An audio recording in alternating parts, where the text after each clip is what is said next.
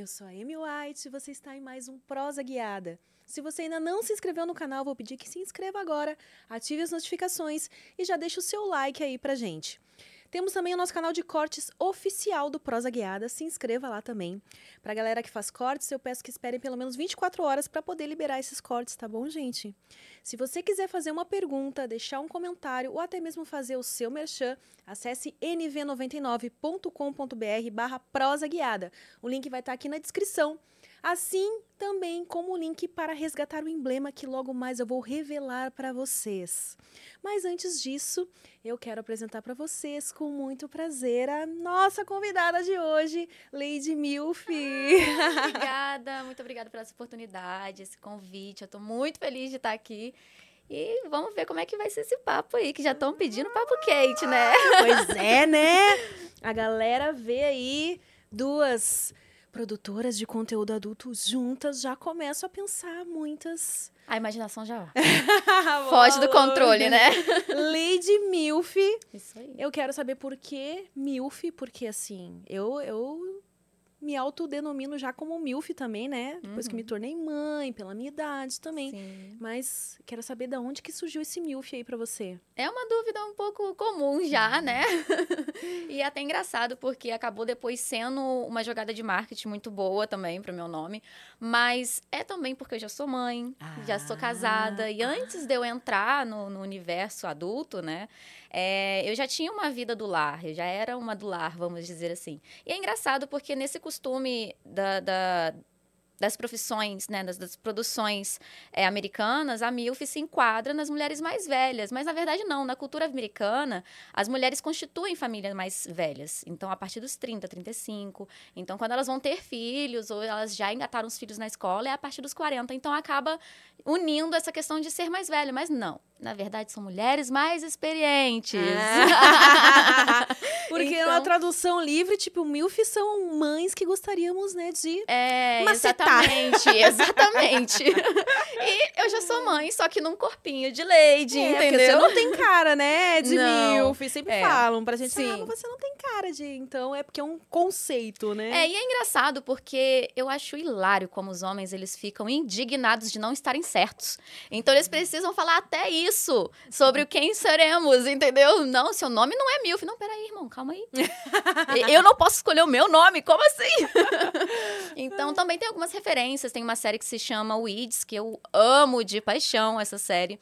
Que a personagem em si, né? Gente, dá o Google aí, porque se eu falar da série, eu vou ficar aqui até amanhã falando da série que eu realmente sou apaixonada. Mas, resumidamente falando, ela é mãe, ela conquista o próprio império, ela, ela consegue ver a sua, seu poder como mulher, como mãe, como empresária, como tudo, né? E ela vende marihuana, então ah, vira um negócio pelo de... nome. Sabe que eu não assisti ainda, mas é a propaganda Sim. que você tá fazendo, eu já quero ver. Sim. Não, você vai amar, tenho certeza. É incrível essa série. E vira um negócio de família. Então, o filho dela batiza uma planta que ele, ele faz em laboratório como milf em, pró a ela. E como eu gosto muito. então eu acabei unindo uma coisa na outra. Mas depois que eu entrei na área, é, quando eu escolhi esse nome, foi um dia, assim, muito do nada. É, quando eu ia entrar no câmera privê, e aí a minha amiga falou: não, você precisa de um codinome. Eu, Ai, meu Deus, o que, que eu vou colocar? E eu já trabalhava com estética. Antes de entrar também, eu fazia cílios, unha e tudo mais. Hum. Antes da, da pandemia, era para eu entrar na estética. E eu tinha uma lojinha chamada Lady Dye que o meu nome verdadeiro é Diana, ah. e é Diana da Princesa, e vem o leite também. Oh, então, uma, umas coisas vão juntando a outra, entendeu? Isso. E aí acabou que a procura, às vezes, no câmera privê, era só para questionar o meu nome. Entendeu? Sério? Tipo, Sim. por que Lady Milf? Exatamente. Ai, então aí... uma ótima estratégia de marketing essa. Aí acabou de... Ah, a gente dá um jeitinho, né? Muito bom. Ah, antes de continuar essa conversa aqui, eu tenho certeza que, ó, promete. Aliás, queria elogiar que você se comunica muito bem, ah, muito fala obrigada. muito bem. Uh, vamos revelar o emblema de hoje, que a galera fica empolvorosa hum. por esse emblema. Hum. Olha! Amei, amei. Adorei. Deixa eu. Ô, Fernando, você tem os dados aí? Eu pego a minha colinha aqui, que a Vani me passou mais cedo, quem é o artista, mas eu quero ter certeza antes. Que é, tá. Era quem eu pensava. O nosso artista que fez essa linda arte, arte da Lady Milf é o Gigalvão. Não. Então, se vocês quiserem resgatar esse emblema, vocês têm até as 18 horas de amanhã. Acessem nv99.com.br barra resgatar e o código é Lady Milf. Deu para escrever o nome dela bonitinho aí no, no, título? Então, como está escrito no título do nosso vídeo, tá bom? Este é o código do emblema. É, gente. Nós temos um mercado de emblemas, Lady. Ai, eu amei. É. E querendo ou não, cabelo curtinho virou uma grande referência, Referência. assim. Então, agora que eu tô passando por uma transição, mas, ai, eu amei. Muito obrigada. Ficou lindo. Ficou, né? Então, vai lá, gente. Resgata esse emblema. Aproveita que é, está gratuito até às 18 horas de amanhã. E depois Quero ver vocês- todo mundo usando lá, me marca. É. Mostra pra mim que, quem sabe, eu dou um brindezinho. Olha! A galera adora, né? Fala em brinde. a Eu adoro adora. também. E você é casada, então? Sim, sete anos já. Menina! Vai vendo aí. E a gente se conhece já há uns 17, porque éramos amigos de infância. E aí a gente foi passando os anos e tudo mais. Aí um dia a gente finalmente decidiu ter alguma coisa. E desde então a gente não se separou mais. Olha, e ele trabalha no meio adulto também ou ele... É assim, ele começou comigo no câmera privê, mas sem se apresentar ao vivo. Aí a gente fazia uns vídeos, colocava lá pra vender e tal. Mas foi uma uma transição, assim, foi um pouco complexo no começo, porque ele vem de uma família muito tradicional, muito religiosa pro lado católico. Então, dentro a criação dele foi muito machista, muito preconceituosa também. Então eu fui ali, eu joguei ele de cabeça pra baixo, sacudi assim, entendeu? Não, peraí. vamos, vamos fazer o negócio direito. e quando eu entrei, eu também nunca imaginei que eu ia chegar aonde eu tô chegando, as coisas iam tomar a proporção que tomaram. Então, quando eu entrei, foi por causa da pandemia, foi pra fazer um dinheirinho ali do final Faz de semana. pouco tempo, então, que você tá. Dois anos, fez dois anos e pouquinho, e né? você realmente já tem um grande alcance, assim, porque Sim. pesquisando lá o seu nomezinho, no, né, naquele Uhum. site lá, começa com X, termina com vídeos, todos conhecem. Você tá super bem colocada já, assim, Uh. Sim. entre as estrelas pornô, você tá lá. Eu, eu fico muito feliz porque quando eu entrei, minha maior meu maior receio era porque eu não tenho nenhum corpo para poder, né, entrar nesse universo adulto. Então eu me questionava muito sobre isso. Eu tenho perfil, nossa, mas eu nem vou, vou fazer feio, né? Vou passar vergonha, ou eu vou ter que fazer N cirurgias. Você achava? Ah, Eu achava, porque as minhas referências, na verdade, quando eu entrei, eram só americanas. E querendo ou não, as referências americanas são mulheres totalmente montadas, né? Então eu nem imaginava que no Brasil tinha uma indústria tão grande e, que tinha, era tão né, consolidada. E ao longo do tempo, entrando no câmera privê, que eu fui conhecendo realmente como que era aqui no Brasil. E aí que eu fui entender que eu poderia sim ter alguma oportunidade. E aí eu pensei, não, o que, que vai me diferenciar das outras atrizes, né? E aí eu fui pelo marketing mesmo, pelo talento que eu tenho em me comunicar com o público. Eu já venho de, de uma expectativa de sair do CLT totalmente, então eu vi isso como uma oportunidade de o meu corpo ser minha empresa. Então eu só fui ali pegando o que eu já tinha visto uma coisa num trabalho, uma coisa em outra e unir o útil ao agradável para tentar fazer o melhor que eu posso, do, com o pouco que eu tinha no começo, né? Porque quando eu entrei no câmera privê, eu juntei ali as moedinhas. Eu tinha acabado de ficar desempregada, eu tava tentando ainda entrar na estética, eu tava fazendo cursos ainda. Aí veio a pandemia e jogou aquela água fria, né, na gente. Então eu juntei as moedinhas, fiz um bem bolado com o cara que ia arrumar meu computador, quando eu vi que ia dar certo mesmo, né? Você e aí eu fui um- começando aos poucos. Você fez um teste antes, então. Você já começou mostrando o rosto de cara? Sim, porque eu já trabalhava, não trabalhava, mas eu já tinha um hobby que era fotos sensuais. Mas eu nem mostrava nada de nu. E era no máximo um nuzinho ali, frontalzinho, mas bem ali, sensual mesmo, nada explícito, entendeu? E foi quando eu falei assim: caramba, eu já faço isso por hobby. Eu ainda posso ganhar dinheiro com isso. Mas Peraí, alguma coisa de errado não está certa, eu não tô fazendo o negócio certo. E aí, quando eu comecei, eu meio que já tinha um pouco aquela desenvoltura como modelo e tudo mais, mas eu me odiava ver em vídeo, você acredita? Eu tive que desconstruir Sério? muito isso na terapia. Gente, faça terapia.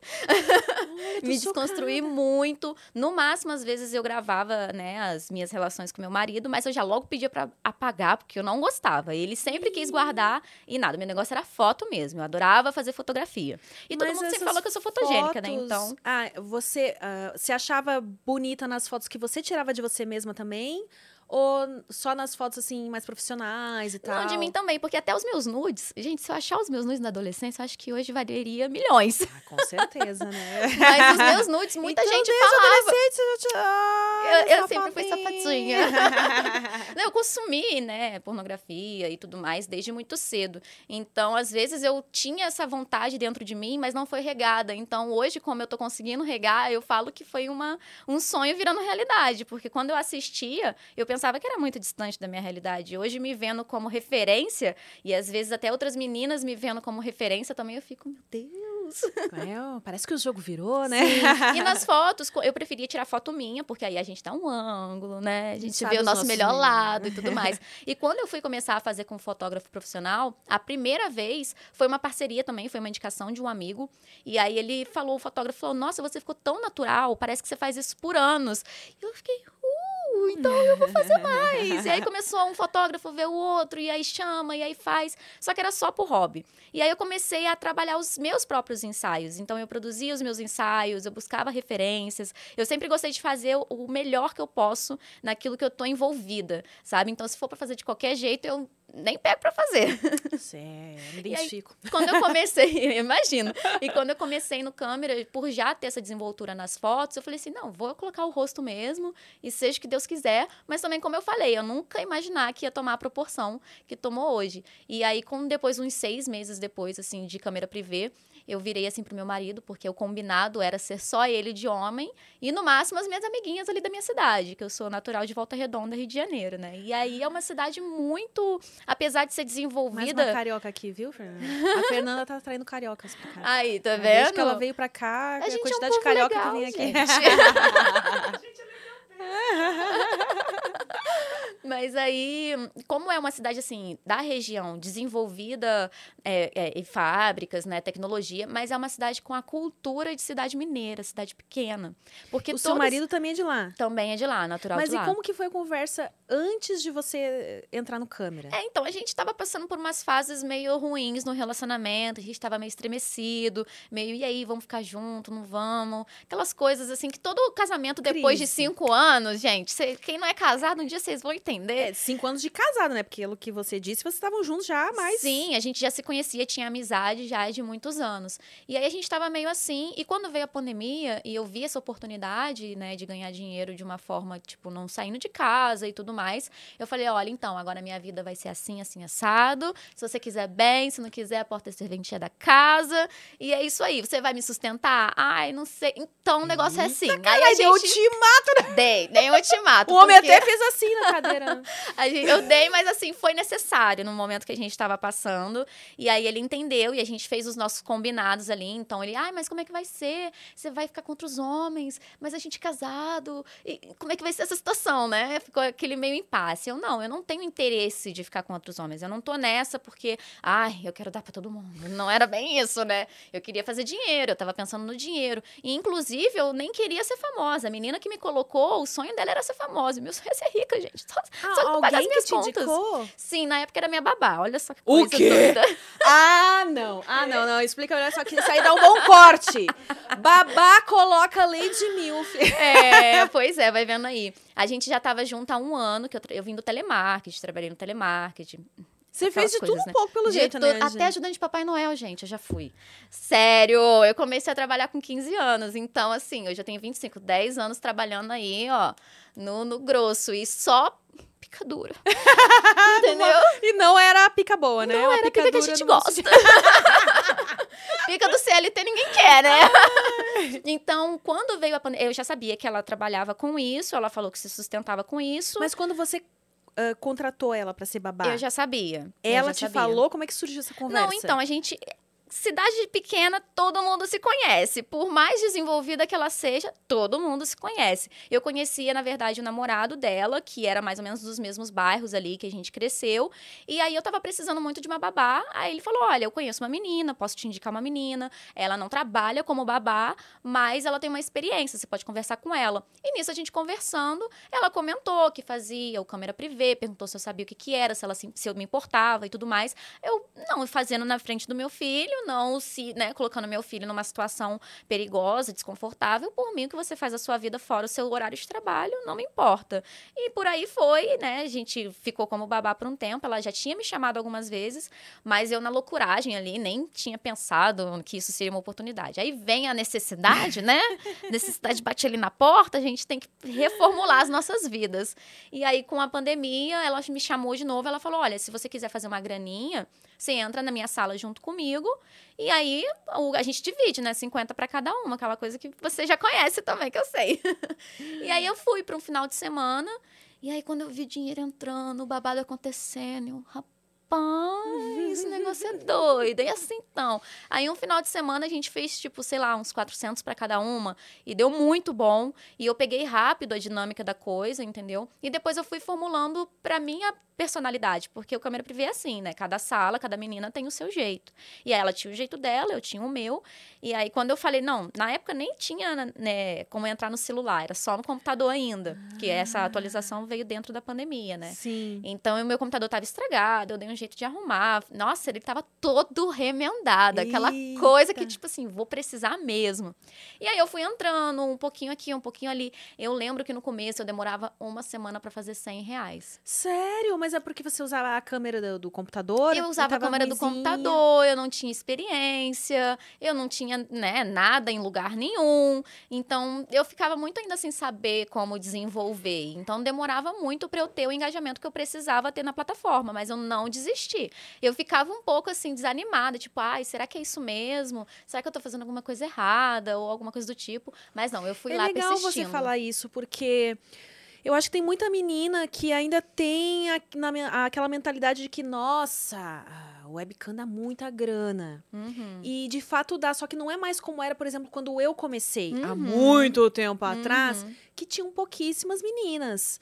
E hoje em dia você entra e você começa a rolar a página do site e tem muita, Sim. muita, muita menina. Muita menina mostrando o rosto, coisa que antes não também tinha. era muito raro. Então, eh, de fato, dá um bom dinheiro, mas não é assim não é assim fácil, que né? nem algumas pintam, nossa, entre e ganhe não sei quanto já de cara. Não. É de fato um trabalho. E a gente tem né? que conhecer a plataforma. Muitas não sabem que quando você começa a plataforma te dá incentivos de engajamento e depois quando você se consolida ali, você fica normalzinha, você fica com qualquer outra plataforma, não te dá mais aquele engajamento. E aí o que, que você vai fazer? Aí do nada seu rendimento cai, você não sabe por quê, você fica, né, às vezes até meio depressiva porque você acha que é com você. Então tem que estudar a plataforma, tem que entender para onde está indo, para onde vai. Então, como eu sempre tive essa mente empreendedora, é, eu sempre fiz muito cursos de logística, é, marketing digital, eu sempre gostei muito dessa parte de atendimento ao cliente também. Então, quando eu comecei a, no câmera privê, eu falei assim, não, beleza, eu vou viver disso aqui, essa vai ser minha renda principal. A primeira coisa que eu fiz foi procurar uma advogada, e aí a gente Menina, conversou. Você é muito desenrolada! Sou. eu penso para daqui. Segue um exemplo aí, ó. Isso aí, eu acho que informação é poder, né? Então, quando você é bem informado, você não tem mais medo de fazer as coisas. E aí, meu primeiro questionamento, porque eu nunca tive uma relação muito boa com a minha sogra. Então, meu maior medo nessa época era como a minha família e como a sociedade ali da minha cidade, como a minha sogra poderia reagir e tentar fazer algum mal. Não digo até mal, mas assim, na cabeça deles poderiam estar tentando proteger, mas para mim estaria fazendo mal. Então, eu fui me informar com a minha, ah, com a minha psicóloga também, mas com a minha advogada, né? Porque minha psicóloga, eu acho que foi a que deu uma bicuda assim, vai minha filha, vai, vai, vai que você tá esperando o quê? e aí ela me explicou como que poderia ser, que realmente internet a gente não tem controle, que caiu na internet, caiu na internet. Por mais que você tenha contratos, por mais que você se cuide, é uma coisa muito além das nossas capacidades de tentar controlar.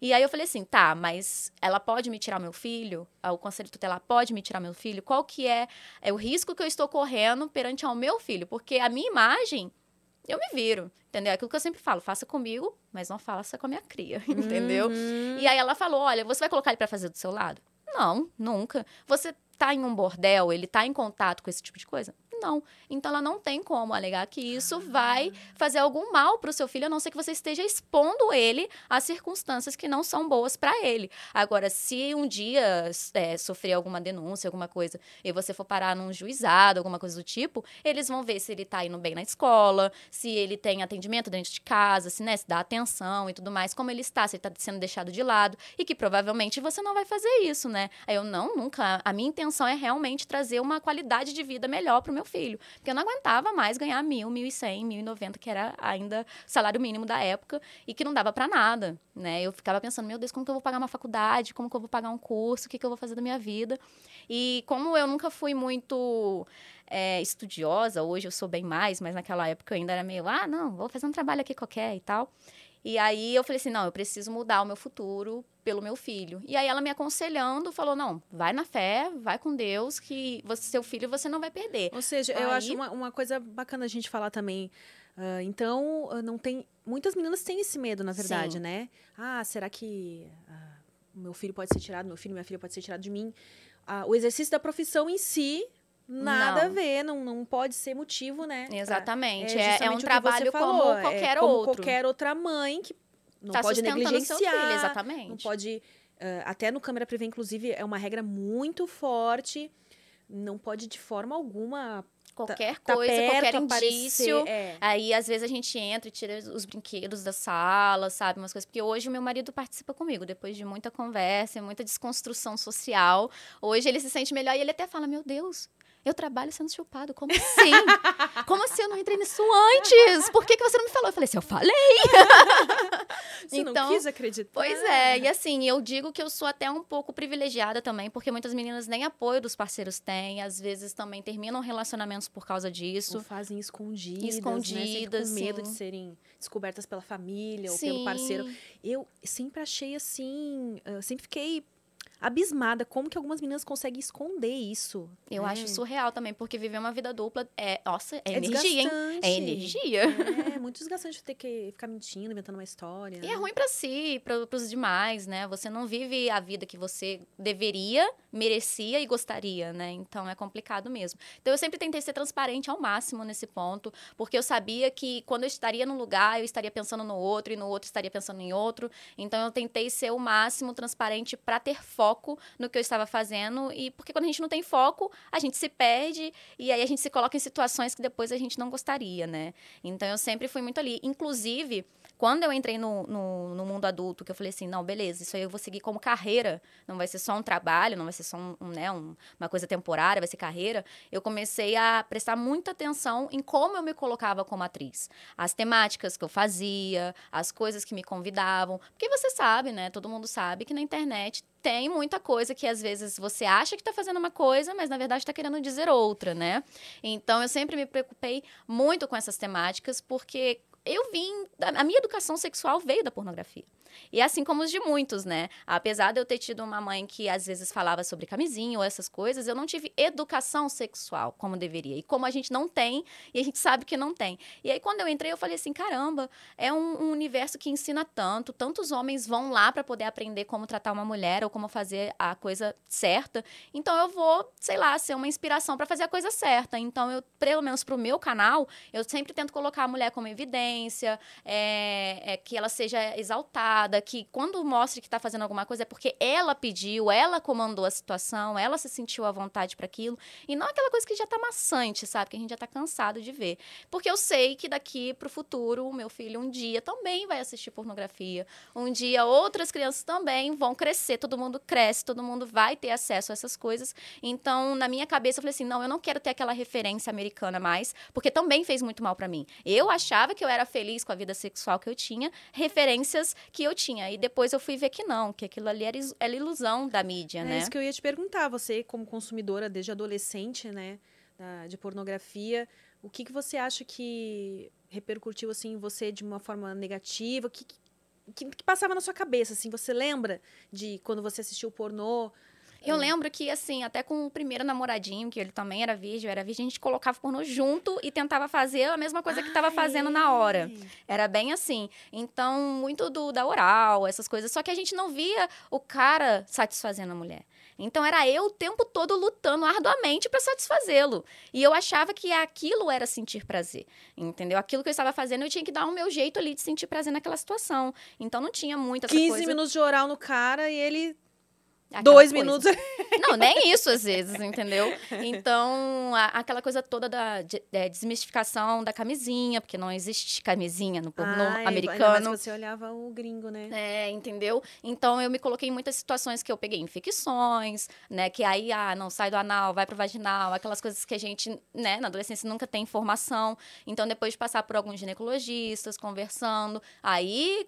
Com o amadurecimento, eu fui entendendo. Eu sempre prezei muito pelo meu corpo, eu sempre prestei muita atenção no meu corpo. Então, qualquer coisa que eu vejo que tá um pouco diferente, eu já vou no hospital, já vejo, já me informo. Também não fico pesquisando muito no Google, que o Google é muito louco, que do nada tem um câncer aí, a gente nem tá sabendo.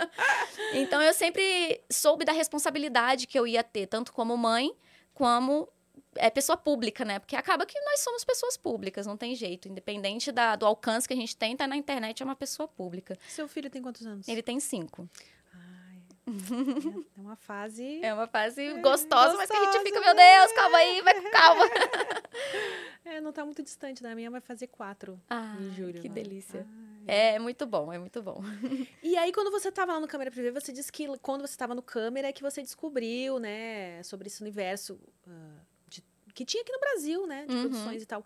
Você descobriu pesquisando os, os usuários que entravam na sua sala falavam pra você ou sugeriam, ah, por que, que você não vira atriz? Não, pesquisando mesmo. Como eu vi que a plataforma tinha muitas meninas e o Câmera Privê não era a única plataforma, eu fiquei assim, não é de agora. Né? Então, vamos, vamos caçar aí. Aí acaba que você vê algumas salas e aí meio que a própria, o próprio internet já começa a te engajar outras pessoas, né? As suas pesquisas já vai te mostrando outras pesquisas. E aí eu vi o seu perfil, eu vi o perfil da Dread Hot, eu vi o perfil da Clara, eu fui vendo os perfis das mais hypadas no momento, e aí foi onde eu vi a premiação da Sex Hot. Ali, meu amor.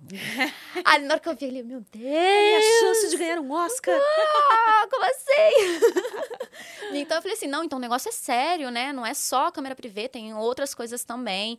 E aí eu já conhecia o X, já, que, já conhecia o Pornhub também, E mas Você consumia, quando você consumia pornô, era no, no X-Vídeos? no Pornhub, era mais Pornhub. Ah, então É. você ia num negócio mais, né? Porque... Mas engraçado, Gente, tá é aí uma curiosidade. Sim, vamos, vamos, vamos combinar, né? De estar lá, porque o negócio dá. Mas a interface comparada É. do Pornhub com o X, você entra naqueles vídeos, você vê É, cada gente, coisa. é. Mas assim, por incrível que pareça, a minha maior referência na adolescência era hentai. Eu gostava do porno americano, mas era porque eu tinha, era o que tinha acesso na TV, porque eu assistia muito Multishow de madrugada, Band, Ah. um, um telecine que tem depois de uma certa hora também aparece. Mas quando eu ia pesquisar na internet, era uma coisa mais pro hentai. Eu sempre gostei muito de cosplay, muito de anime. E aí, meu primeiro crush foi o Goku, gente. Vocês não estão entendendo. Quem nunca? Vamos falar a verdade, né? é, não é da minha época. Ah, mas com certeza se fosse ia ser. Então eu sempre tive essas referências, eu sempre gostei muito do universo geek. Eu nem era assim nerd, mas tava nessa nessa galera assim. Então eu consumia muito hentai. E aí depois na adolescência, repercutindo com os meus namorados, com experiências com amigas, algumas coisas assim, que eu também tive as Ah, minhas Então, experiências experiência com, com, as amiguinhas meninas. começaram cedo Começaram. também. Assim, eu tive alguns traumas, né, na minha infância. Ah, Mas aí eu fui fazer o quê? Não fui procurar homem depois, eu fui procurar as mulheres. E aí as minhas primeiras experiências mesmo sexuais foram com mulheres. E aí depois de muito desconstruir, assim, e pensando sobre, aí ver umas amigas com namorado e tudo mais, você se pergunta, por que, que tem de errado comigo? O que, que tá rolando aqui dentro? Não, peraí, vou tentar. E aí eu encontrei um cara super legal e que a gente se deu muito bem desde da primeiro contato e a gente ficou aí uns três anos juntos, e a gente perdeu a virgindade junto, foi todo que foi rolê esse cara que. que eu, a gente via junto, é. Ah, aham. tá. E aí todas as minhas experiências, ele era bem louco também, né, assim, também gostava muito, então a gente teve bastantes experiências legais. Inclusive, assim, nem sei se eu, eu acho que pode, né, falar, acho que o YouTube não vai me cortar disso, mas eu tive a minha primeira vez no banheiro do shopping, gente, eu não era nada, nada convencional. O quê? Ah, não, essa história você vai ter que contar. Como assim? Pois é. Como Como eu, assim, tive algumas, algumas coisas que eu achava que eu não merecia, então eu achava que, não, eu não quero essa coisa clichê de rosas na cama, de ser todo nhenhenhê. Não, eu quero ser diferente. Eu, eu queria ser diferente, né? E aí, depois de muito tempo, assim, só nas preliminares, só a mão aquilo, aquilo na mão, e boca aqui, boca lá, uns seis meses assim, porque a gente era adolescente, né? Não tinha como ir num motel, a gente só tinha a nossa casa. Aí a minha mãe sempre abria as, as janelas, as portas, entendeu? Não, não, porta aberta, que não sei o quê. Várias vezes pulei pra debaixo da cama pra fingir que tava procurando alguma coisa. Então, um dia a gente sempre se encontrava na, na rua, porque o horário que eu saía da escola, ele ainda estava trabalhando, que ele também fazia uns frios, assim, em estagiário, né, na, na TV e tal. Então, a gente sempre se encontrava muito na rua, nas pracinhas, aquelas coisas, assim, de adolescente mesmo. E aí, um dia, eu enlouquecido, falei assim, eu não aguento mais, eu preciso dar, não aguento mais. E aí, ele falou assim, você tem certeza? Ele travou, você tem certeza? Falei, você tem camisinha aí? Ele, tem uma na minha carteira. Eu nem, gente, olhem a, a, Aquela que tava, tipo, há A três anos validade. da carta. Olhem a validade. Olha, foi por Deus mesmo, tá? Tava derretida Aí eu, então vamos, ele, mas aonde? Eu, no shopping, porque a gente sempre ficava ali pelo shopping, era onde a gente sempre tava. Aí ele, no shopping, como assim? Eu, é, segunda-feira, não é possível, deve estar super fraco o movimento. Ele, tá bom, vamos ver. que-" Aí ele foi da praça até o shopping. Você tem certeza? Mas você tem certeza? Mas é isso que você quer mesmo? Eu, vamos, cara, até parece que é você que vai dar o brioco. Como assim? Calma aí, vamos lá, vamos lá. E aí a gente foi, a gente, ele já conhecia os horários dos seguranças, porque ele trabalhava lá também. Então ele sabia que uma hora ou outra o segurança ia caminhar naquela parte do shopping. Aí ele, não, então, e tinha um banheiro lá que era o masculino assim e o feminino um de frente pro outro. Ele, eu entro no masculino, você entra no feminino. Quando a gente souber que o segurança partir, a gente manda mensagem, não tem ninguém, eu entro na mesma cabine que você tá. Dito e feito, a gente foi pro feminino, porque o meu medo era sangrar em casa e a minha mãe descobrir, ter todo aquele rolê. E a minha mãe, a gente nunca teve um relacionamento bom. Então eu ficava com muito medo de rolar alguma coisa em casa. E no banheiro feminino, qualquer coisa na menstruação, tava tudo certo, era isso aí mesmo. E a gente foi. E assim, é um dos meus maiores fetiches é estar praticando alguma coisa em público, na rua, no escondidinho ali, numa Você coisa gosta, assim. então, Gosto muito. aí a gente foi, e eu não podia falar nada, não Menina, mas podia eu que- gritar. Eu, quero saber os detalhes. Você É. sentou na privada? É, não, assim, a gente foi naquela cabine que é de deficiente, então tem aquela Ah, tem barra. mais espaço. Isso, e Hum. também a pedra ia até o chão, então não dava pra ver que tinha uma, mais de uma pessoa ali, porque ele era grande, tinha a barra e também tinha aquela situação. Então eu comecei na barra, assim, sentada na barra, segurando o negócio, assim, entendeu? e torcendo, e, e as pessoas entrando, falando, saindo, eu... Toda assim, né? E aí depois eu não tava aguentando mais aquela posição. Eu falei assim: não, deixa eu tentar sentar, tá doendo muito e tudo mais. Aí eu fui sentei um pouco. Mas aí depois a gente já, já tava, né?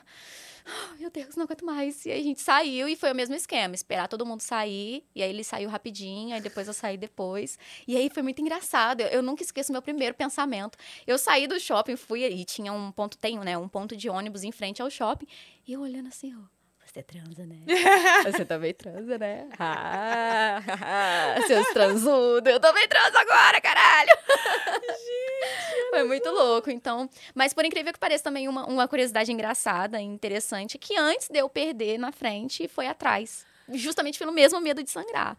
Então a gente tava assim na fissura em casa e eu não, vamos fazer ele, mas vai sangrar, sua mãe tá aí, eu, vai atrás. Aí ele, como assim? Imagina o cara virgem ter ainda o anal primeiro. Nossa, eu acho que ele tava no paraíso, só pode. Mas ele não aguentou muito, obviamente, né? Foi ali umas duas bimbadas e já foi. Mas foi uma experiência engraçada, assim, também pra gente. É o que tem de menina aí, de mulher, né? Que começou a vida sexual dando o lado B. Justamente por Uhum. isso. Hum. Pois é. Mas aí no banheiro ela sangrou mesmo. Muito. Bastante. Ah, Ainda é? bem que a gente teve essa ideia. Ah, Porque senão eu ia ter que jogar a coberta fora, ia ter que fazer um rolê desse aí. Porque foi babado mesmo. nossa, tô passada. E depois disso só veio outros namorados pra. Mas Mais a primeira experiências assim.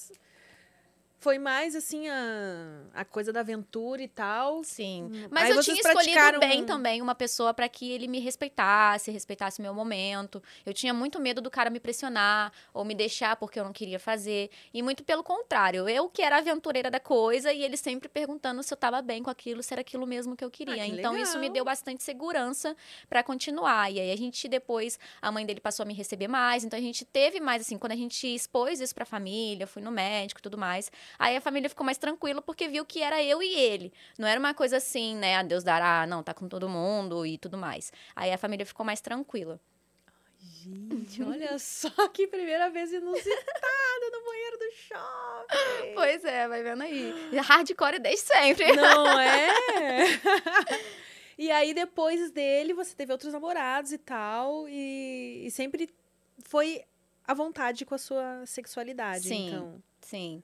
Sempre à vontade, sempre muito determinada, ir no que eu queria, pra onde eu ia, o que eu fazia. Então, também eu sempre tive muitas essas coisas da rua, sempre gostei dessas aventurinhas, sabe? Façam o que eu faço. Não façam o que eu faço, gente, porque é. É. né, Vai que dá merda aí, mas eu posso dizer que Volta Redonda foi totalmente batizada. Menina, que babado! E aí, você disse que começou a trabalhar com 15 anos como... Foi com 15 que foi ajudante do Foi com 15 que eu Noel? comecei, mas eu vendia cursos de inglês, eu abordava as pessoas na rua, assim, ai, que não sei o que, tem um curso e tal, tal, tal. Aí Nossa, fiquei um difícil tempinho. isso, hein? Ter que abordar as pessoas na rua. Nossa, e eu conseguia bater a meta porque eu me enfiava na frente da pessoa e eu soltava aquele sorriso. Oi, boa tarde, tudo bem? Não, vamos ali rapidinho. Então eu tinha essas metas assim pra bater, aí depois eu acabei não conseguindo lidar um pouco com a pressão, né? Eu era muito nova, então tava meu primeiro emprego.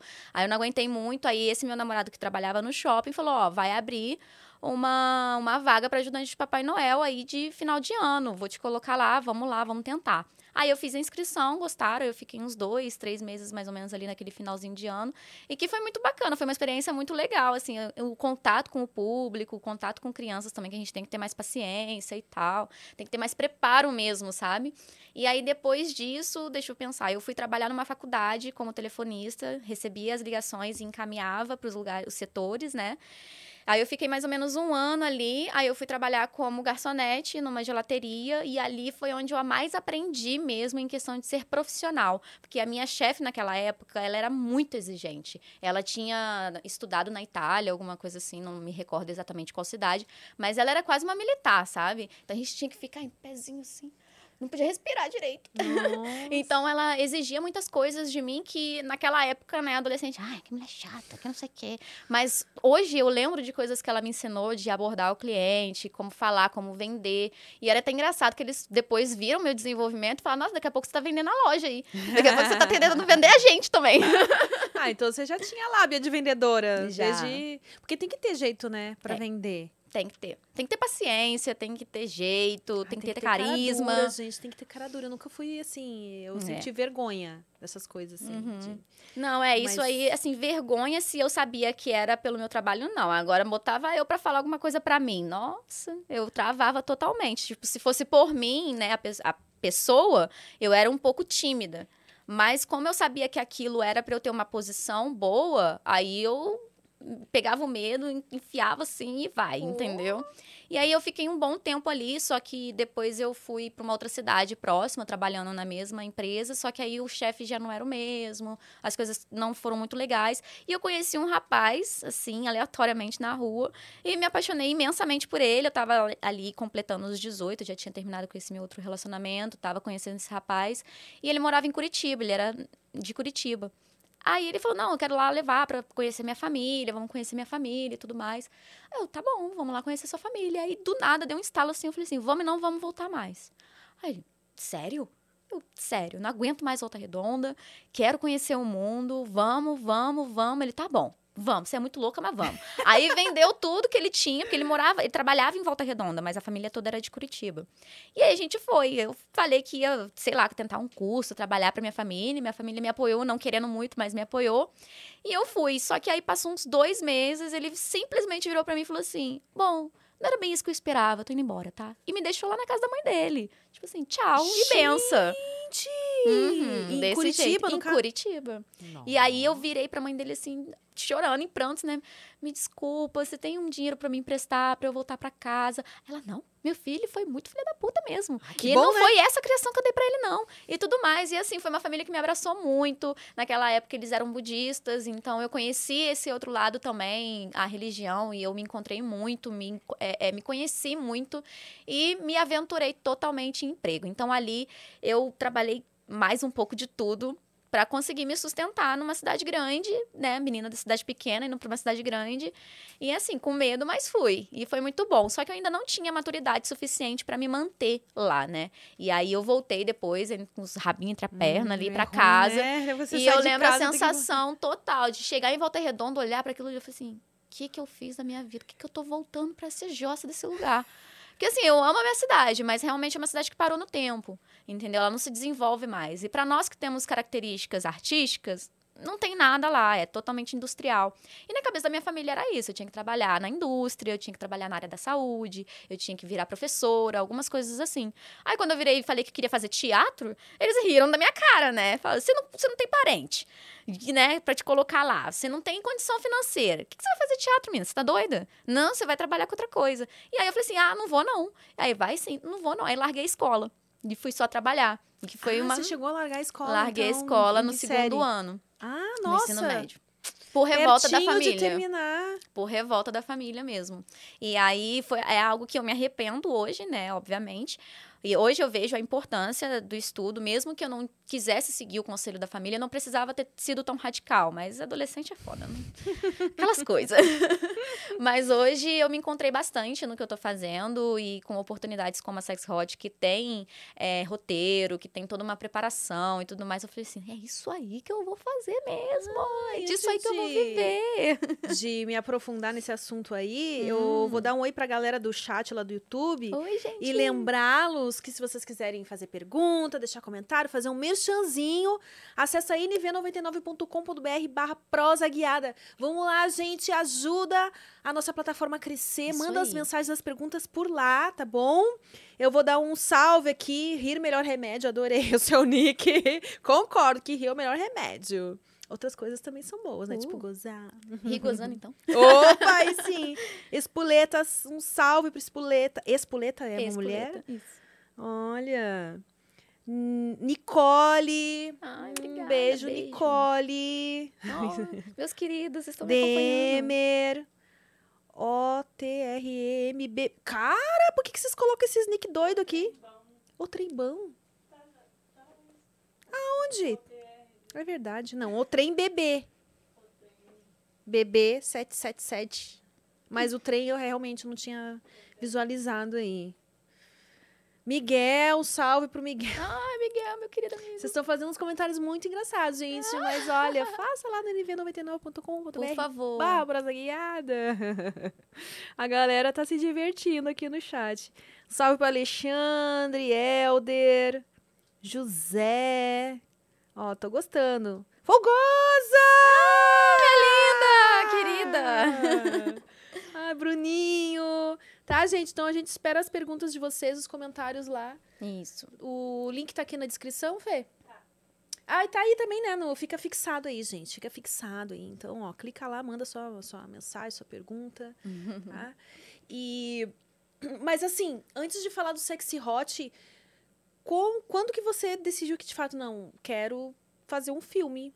É, então, eu- quando eu vi que aquilo ali no câmera privê já não era suficiente, que eu queria mais, que eu falei, não, Mas quero o, mais, o, quero o que, alcançar mais mais. que você queria, o que que era? Eu não sabia, nem eu sabia. Tipo, você já tava Eu falei assim, não, tá, é, eu já tava conseguindo fazer uma- um ritmo legal, uns horários legais, eu já tinha entendido a plataforma, então eu sou meio, eu gosto de me autodesafiar, sabe? Eu falei assim, não, beleza, já dominei isso aqui, qual que é o próximo passo? Como, como que a gente vai crescer mais? Aí eu fiquei vendo qual que era a diferença de uma mulher que era atriz mesmo, pra que era só Kangirl. Até tem muitas meninas que se consolidam como Kangirl, e eu acho isso incrível, é de um esforço do caramba, né? Porque ser criadora de conteúdo não é fácil, e aí eu fui pesquisando outras atrizes, eu conheci uma atriz de Cabo Frio, aí eu fui meio que perturbando ela ali, mandando muitas mensagens, aí eu mandei pra várias, mas foi ela que me respondeu.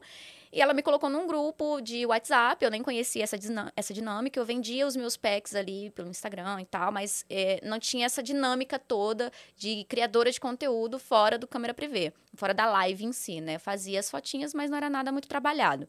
E aí ela foi perguntou assim. Eu fui perguntando para ela algumas coisas sobre o ramo. E ela falou assim: Você quer vir para cá pra gente tentar fazer um, um, filme mesmo? Eu tenho uma parceria com uma produtora e tudo mais. A gente vai lá ver como é que você vai, né, se consolidar. E ela já. já tinha participado da Brasileirinhas, é, já tinha participado da Brasileirinhas e também já tinha atuado para Fever Filmes, que hoje eu acho que não tem mais, mas na época existia ainda, né, uns dois anos atrás. E ela falou assim: não, vem, faz um teste nessa minha parceria primeiro, e se você se sair bem, eu te indico para outras pessoas. Aí eu virei pro meu marido. Hum, então Tchau, você... tô indo, tá? Aí a gente conversou e tal. Ele falou assim: pô, mas e aí? Você vai com outros caras? Como é que vai ser isso e tal? Aí, depois de muita DR, muita conversa, mesmo assim, eu fui com ele meio emburrado, mas fui, entendeu? Porque eu sabia que era uma coisa que ia ser na prática. Que eu ia mostrar para ele que eu não estava interessado em outros homens. Não era o, o furdunço, não era o rolê da coisa, né? Era realmente pelo job, ela pelo trabalho mesmo. Eu fui, aí a gente fez alguns trabalhos juntas, ela gostou e me indicou pra Fiverr. E aí, quando ela me indicou pra Fiverr, eu fui pra Fiverr assim que universo lindo, que coisa doida. E foi um baque também, porque as referências como eu tinha de porno era totalmente americanizada. Então, quando eu vi aqueles bastidores de porno americano, era aquela doideira, né? É muita droga, é muita bebida, é gente transando em todos os lugares, é aquela coisa. E eu falei assim, será que eu consigo acompanhar esse ritmo? E aí, quando eu cheguei na FIV e vi que era um negócio totalmente diferente disso, era uma galera super profissional, era uma, um, um o pessoal ali, né, os atores também, as atrizes me receberam muito bem, foram super solidários por ser a minha primeira vez, então eles foram super pacientes. Eles me mostraram dicas, me falaram algumas coisas que eu tinha que fazer, outras não. E é até engraçado que na, na primeira cena de suruba, só que mais gêmeo na cena, gente. a minha, o meu gemido se sobressai. cena de suruba, tipo assim, você já começou? Eu não me recordo agora no dia se foi a primeira cena. Eu sei que foi nesse mesmo dia, já tinha rolado. E foi a primeira vez na minha vida que eu tinha feito homenagem, que eu tinha feito suruba, que eu tinha me colocado nessas situações. Você já foi fazendo uma, Foram seis só? cenas. Num dia? Foram, acho que cinco no dia, uma na outra. Oh! Eu sei que foi, foi assim, eu acho que foi quatro num dia, duas na outro, no outro. Eu sei que no mesmo dia foram bastante cenas, né? Já e começou... Eu, assim, Naquela coisa. E eu tive que. Eu também, nossa, morri depois. Dormi até o outro dia, não aguentei fazer nada. Mas eu gostei muito da experiência. E aí, depois disso, veio uma enxurrada de oportunidades para mim. E que eu não estava preparada, porque na FIV eu tinha feito com camisinha. Era um formato mais soft, né? Uma coisa mais tranquila. Não teve anal, eu não tinha experiência de anal. E assim, na minha vida pessoal, eu já tinha feito anal? Já, mas é totalmente diferente. É completamente diferente, né? Tem toda uma preparação, tem todo um preparo psicológico também da coisa, né? e aí veio várias oportunidades que eu recusei naquele começo, porque eu, eu me, me sentia não preparada para aquilo. E aí eu perdi essas oportunidades. Muitas delas eu perdi, hoje não me chamam mais.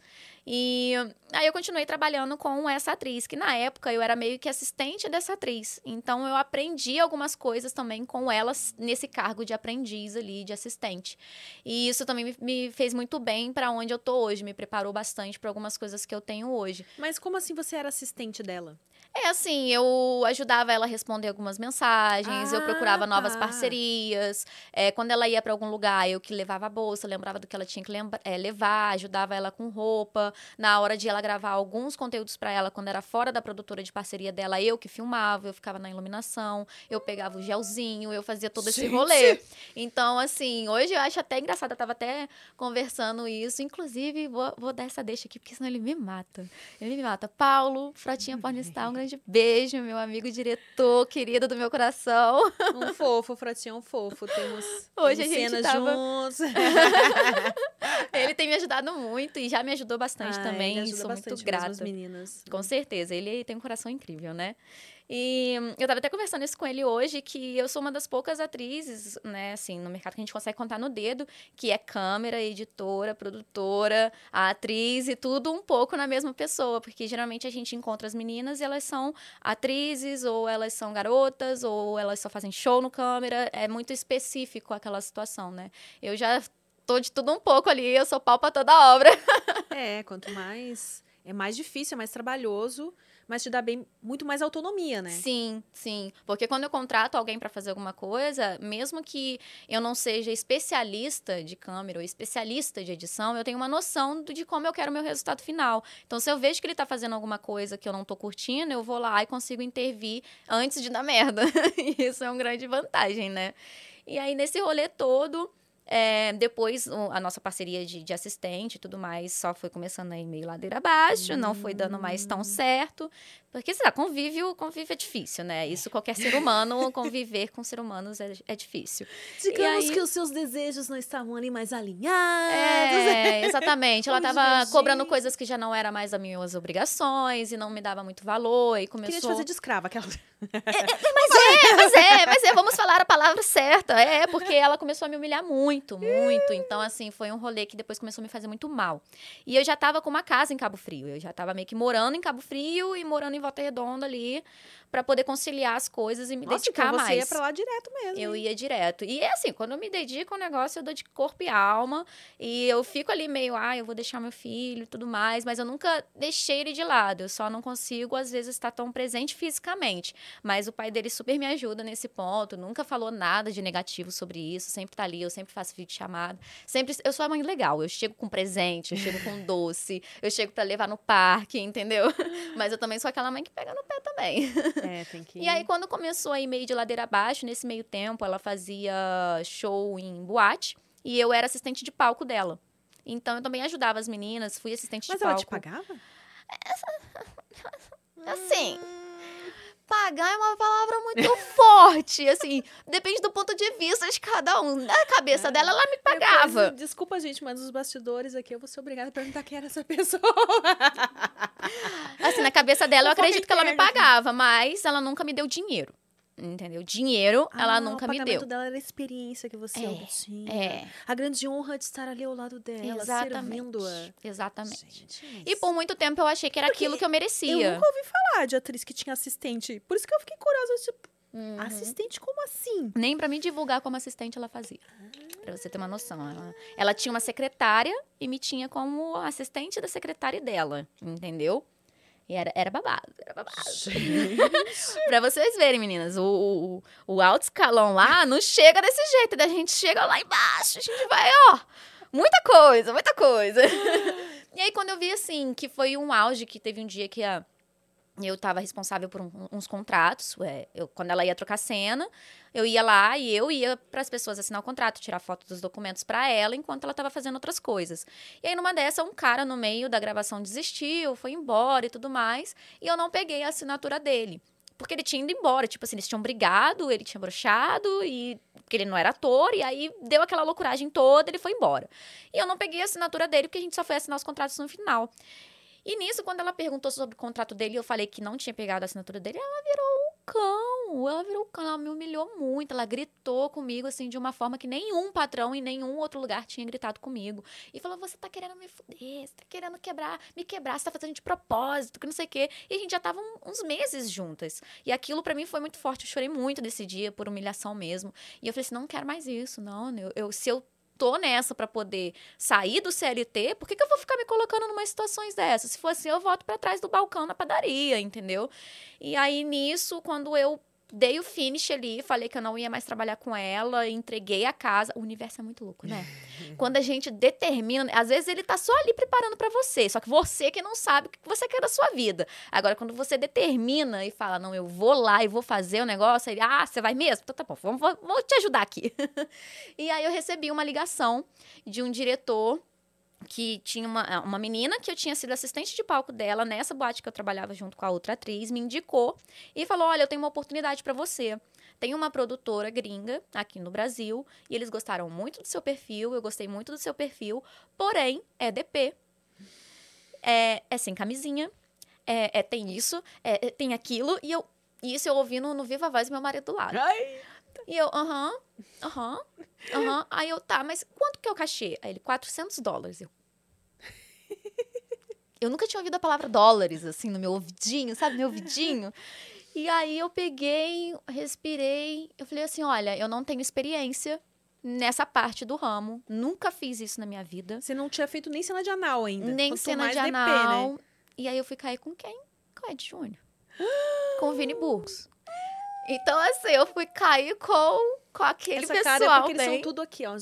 É, pra quem não conhece, dá um Google aí. que vocês vão ver Nossa, o babado. tem um seguidor no Twitter que Todas nós. Ai, é o mesmo? Todos nós temos esse seguidor. Grava com o Ed Júnior. Quando que você vai gravar com o Ed Júnior? Ai, como é que é o Ed Júnior? Como é que é isso? Como é que é dar pra ele? Como é que é não sei o que, eu, meu irmão? Gente, o cara Liga pra ele e dá do você. Ed Júnior. Liga pra ele da você, gente. Como assim? Peraí. e aí, nisso, eu falei assim... Tudo bem pra vocês eu não ter essa experiência? Eu posso ir pra tentar, mas eu não sei se eu vou conseguir. Eu tô sendo bem sincera. Ele, não, tudo bem. Beleza. Eu, eu- você pode vir quando? Eu, amanhã. Aí ele, sério? Eu, sério, tô largando minha casa aqui hoje. Eu já tava indo pegar um ônibus, então, em vez de eu pegar o ônibus pra onde eu ia, é caminho, eu posso estar aí, tudo bem? Ele, não, ótimo, perfeito, tudo bem. Desliguei meu telefone. Meu marido assim. "Mas Você falou que não ia fazer DP? Você falou que não ia fazer anal? Primeiro que você já falou que não ia fazer com outro homem e você foi pra FIV. Aí agora você começa. Você tá mudando a história. Você tá mudando os nossos combinados. Como assim? Aí eu sentei assim do lado dele. Coloquei a mão na perna dele. Falei, amor, 400 dólares. E a gente tava muito fudido nessa época. Muito fudido, muito fudido. Aí não, que não sei que. eu- 400 dólares. Aí ele, quanto que é o dólar em real? Aí mostrei pra ele. Aí ele, vai lá, amor, cuidado, se cuida, vai, vai com Deus. Você me liga quando você precisar. Se alguma coisa acontecer, você me liga. Eu, então tá bom, então tá bom. Sim. E aí Foi foi, onde que tá? Qual cidade que foi a gravação? foi aqui em São Paulo. Ah, e eu nunca tinha vindo Paulo. sozinha pra São Paulo. Eu tinha vindo na experiência da Fever, mas eu ainda tava com a outra atriz, então sozinha ia ser a primeira vez. Aí vai, eu super simples, super humilde, porque eu ainda não tinha metade das coisas que eu tenho hoje, eu não faturava metade do que eu faturo hoje. E aí a minha sacolinha ali, aquela coisinha bem tipo, tô indo, galera, tô indo do interior, mas tô indo.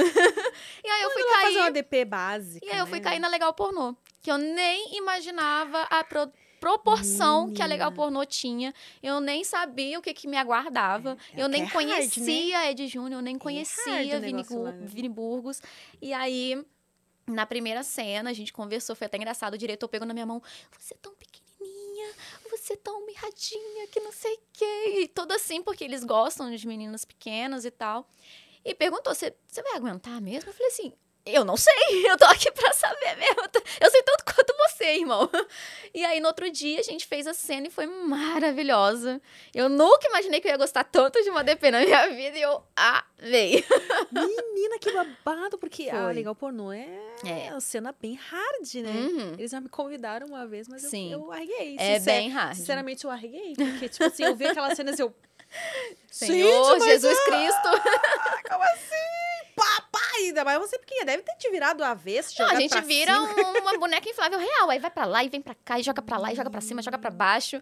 Entendeu? E você tem que acompanhar ali. E eu ia pra fazer uma cena, eu nem sabia se eu ia aguentar essa cena. E depois do, do, do final da primeira cena, eu perguntei: e aí, gostou? Como é que foi? Ele, no mínimo quatro cenas, no mínimo quatro cenas. E eu fui pra fazer uma e fiquei dois meses na casa fazendo cena. Ah, eles tinham uma casa é, assim, eles Paulo. alugavam o Airbnb, então às vezes ficava numa casa, num apartamento e tal. Então você tem várias cenas com eles? Tenho, tenho várias cenas. A última cena, assim, a minha última mesmo, que depois disso eu não, não fui mais pra lá, foi um gangbang com dupla penetração anal. Chocada! Não, e eu é- olha, amei, me senti a Cleópatra das picas. não sei o que acontece, porque assim, embora eu seja pequenininha também, você é- tem a baixa estatura, mas você é minhonzinha. Aham. Total. O que que acontece? peso que as- 40. As, mais minhonzinhas são as que mais aguentam, gente. Falam que as magrinhas não têm fundo, né? eu tô aí pra, pra comprovar isso, sim. Em carne e osso, gente. é real. Eu acho que tem um buraco negro aqui, só pode. É, e aí foi isso. Aí eu fui, assim, aumentando as dificuldades da cena. Ele foi me perguntando até onde eu poderia ir. Aí a única coisa que eu falei com ele é que eu não bebia, não bebia xixi, né? Pra mim não, Ah, não rolava. essas cenas, né? É, de- tem umas coisas assim que pra mim já foge um pouco do que eu queria pra mim, pra minha imagem. Nada contra quem faz. Eu, nossa, eu super bato palma pra quem conhece, consegue e, e continua, né? Porque tem meninas que estão aí há anos fazendo esse tipo de cena. Tem umas cenas que eles fazem xixi dentro da menina. Dentro né? e ela tem cu, que tirar pra outra bebê direto do, do ânus, é. É esse babado aí. Isso quando é xixi, né? Não é outras coisas também. Porque se enfia tudo. Socorro. O céu é o limite, meu amor. o seu cu não. Socorro. É isso aí. Então eu fui assim, eu me conheci muito a, a- os meus limites. Eu, eu, né, dei uma Mas atualizada você, ali. você foi se sentiu respeitada em cena? Sim, galera? em cena bastante. Eu até me surpreendi com isso. Muitas É, vezes o Ed eu. e, o, e o Vini, assim, eu nunca gravei com o Vini. Ah, com o Ed eu gravei uma vez, mas eles são bem... Eles são muito profissionais. É, eles, são Eles, como profissionais, assim, fora, foram né? incríveis. Parece que eles estão me rasgando no meio, sabe? Mas, na verdade, eles estão sendo um amorzinho ali. É, quando a câmera, né, faz aquele zoom, aí eles estão tendo todo, tipo... As comunicações. Meio assim, é, aquelas coisas, né? E aí a gente tem os tapinhas, né? Tipo, dar uns toquezinhos assim, dar uma relaxada, umas coisas. Mas teve uma situação que me deu uma hemorroida muito grande e que teve que parar. Foi a primeira vez, assim, que eu tava fazendo com três caras. É, acho que ia ser a minha quarta cena, de- desde que eu tinha começado lá. E aí o diretor parou na hora e falou: não, não, não, porque ele não falava muito bem o, ingl- o português, só o, o espanhol e o inglês. Aí ele, não, não, não, para, para, para tudo, para tudo. E eu, tipo, nem tô sentindo meu cu, gente. Vamos, vamos, vamos, vamos, vamos. Mas você usava aquela pomada Eu uso, eu uso a lidocaína porque eu prefiro realmente, assim, depois eu Mas me aí é que é o coisar. problema, né? Que você não Aí sente eu fui tá descobrir isso depois do babado. Depois que o cu já tava lá. Assim, entendeu? E aí eu virei e falei assim: o que, que tá rolando, gente? Nem tô sentindo minha bunda. Vamos lá, vamos lá, continua, continua. Ele, não, não, se continuar, vai ter que ir no hospital. Aí eu, o que, que tá rolando? Aí eles falaram, não, então, deu uma hemorroida e tal, inflamou, a gente vai parar, coloca um gelinho e se diminuir, a gente retoma a cena. Gelo. Uhum. Aí eu fiquei lá com as pernas pra cima e E alguém que botou o gelinho em você? e eu, tive, aí eles, e eu achei eles muito amor, sabe? O diretor foi, comprou os remédios, ia lá no quarto, você tá bem? Você precisa de alguma coisa? Você quer ir no hospital? Tem certeza que você tá bem? Assim, com aquela preocupação real. Porque assim, eu também já encontrei diretores que estavam pouco se lixando. Se você tava morrendo ali, ele só quer saber disso aqui. Entendeu? Então eu achei isso muito legal também. Eu nunca me senti é, é, como um objeto só lá, sabe? Apesar da gente saber que somos descartáveis, ainda mais nesse ramo, mas eu nunca, nunca me senti humilhado ou qualquer coisa do tipo lá. E aí acabou que o cu não voltou tão cedo. Que cena E- que você tava fazendo que aconteceu isso? Não, então nem Com era uma cena furico. tão difícil. Eu só tinha mais um cara. Só que como eu já tava, tipo assim, um dia sim, dois dias não, um dia sim, dois dias não, eu fui pegando um ritmo. E eu não vim de uma zero experiência pra do nada. Assim, aí eu acho que o corpo falou: Ô, minha querida, peraí, o movimento tá muito rápido aqui, calma, calma, calma. E aí eu fui, coloquei os remédios e tudo mais, e depois a gente retomou, não aconteceu nessa proporção mais. Eu comecei a entender como o corpo funcionava nessas situações, o que, que eu precisava fazer no pós-cena também, porque tem um preparo pré e tem um preparo, o, o pós-cena também, né? E Explica aí. pra galera aí como é que esse, esse preparo pré e pós-cena. É, gente, como a gente já percebeu que eu sou bem pequena, né? Eu já, eu já sabia disso, aí eu fui e tomei um relaxante muscular pra me ajudar a sentir mais relaxada, porque quanto mais você prende, mais difícil fica de você conseguir fazer alguma coisa, né? E aí eu fui tomei um relaxante muscular, aí eu usei a lidocaína na hora da chuca. Então assim, já ia preparando o corpo pra eu já me sentir anestesiada, mas sem sentir aquele baque, vamos dizer assim. Então a portinha ficava anestesiada, mas lá dentro ainda tinha todo o babado de se acostumar. E aí no pós-cena, a mesma coisa. Mais um relaxante muscular, porque as minhas costas ficavam arregaçadas, mais do que o meu cu. Então, depois no outro dia, assim, eu ficava toda hum, travada, toda doída e tudo mais. E aí eu passo o Proctan também, que é um remédio que ele é anti-inflamatório e também ele tem um pouco de anestésico, que é realmente para quem tem algumas fissuras, alguma coisa, às vezes nem tem relação anal, mas tem um intestino mais constipado, aí às vezes acaba sangrando, alguma coisa do tipo. O Proctan também ajuda nisso. E aí eu fui fazendo uns preparos também para chuca, por exemplo. Eu sei que o meu corpo funciona de tal forma. Gente, não tem regra. O seu corpo é o seu corpo, você tem que saber como que você vai fluir. Nem tudo que funciona para mim pode funcionar para você. Então você tem que ir ali na malemolência para se conhecer. E aí eu também usei, hum, acho que foi isso, mais um relaxante muscular, o Proctan na chuca e no pós-cena. E também a alimentação, né? Porque eu sabia que eu não queria passar o cheque. Aquelas coisas. E o que me brocha muito é vomitar. E os caras não estão nem aí pra esse sentido, porque é o estilo da produtora. Às vezes eles até queriam que eu vomitasse, sabe? No Tipo, boquete? No boquete. É, então aquilo me broxava, me fazia me sentir muito mal. Às vezes subia cheiro, alguma coisa do tipo. Então eu evitava comer muito, pra também não ficar insegura. Porque às vezes quando você fica insegura, você, ó, Entendeu? Então, coisas do tipo que você vai entendendo o ritmo do lugar e o seu ritmo, você vai aprendendo como fazer. Menina. é, não, é, eu, eu não gravaria pra ligar o pornô, porque não é, assim, é muito intenso o negócio. É muito... É, eu sinto que pra mim, tudo que eu poderia alcançar, que eu te falei, né? Eu gosto de me autodesafiar. Eu cheguei a um ponto ali que pra mim, hoje, eu acho que se fosse me chamar, seria pra uma tripla penetração. Até top, top, mas o cachê tem que ser muito bom. É, né? Tem que melhorar esse cachê aí. É, pois é. Gente do céu, chocada. E aí, depois dessa experiência, então, do, da Legal, qual- quais as outras produtoras que você gravou, assim, que...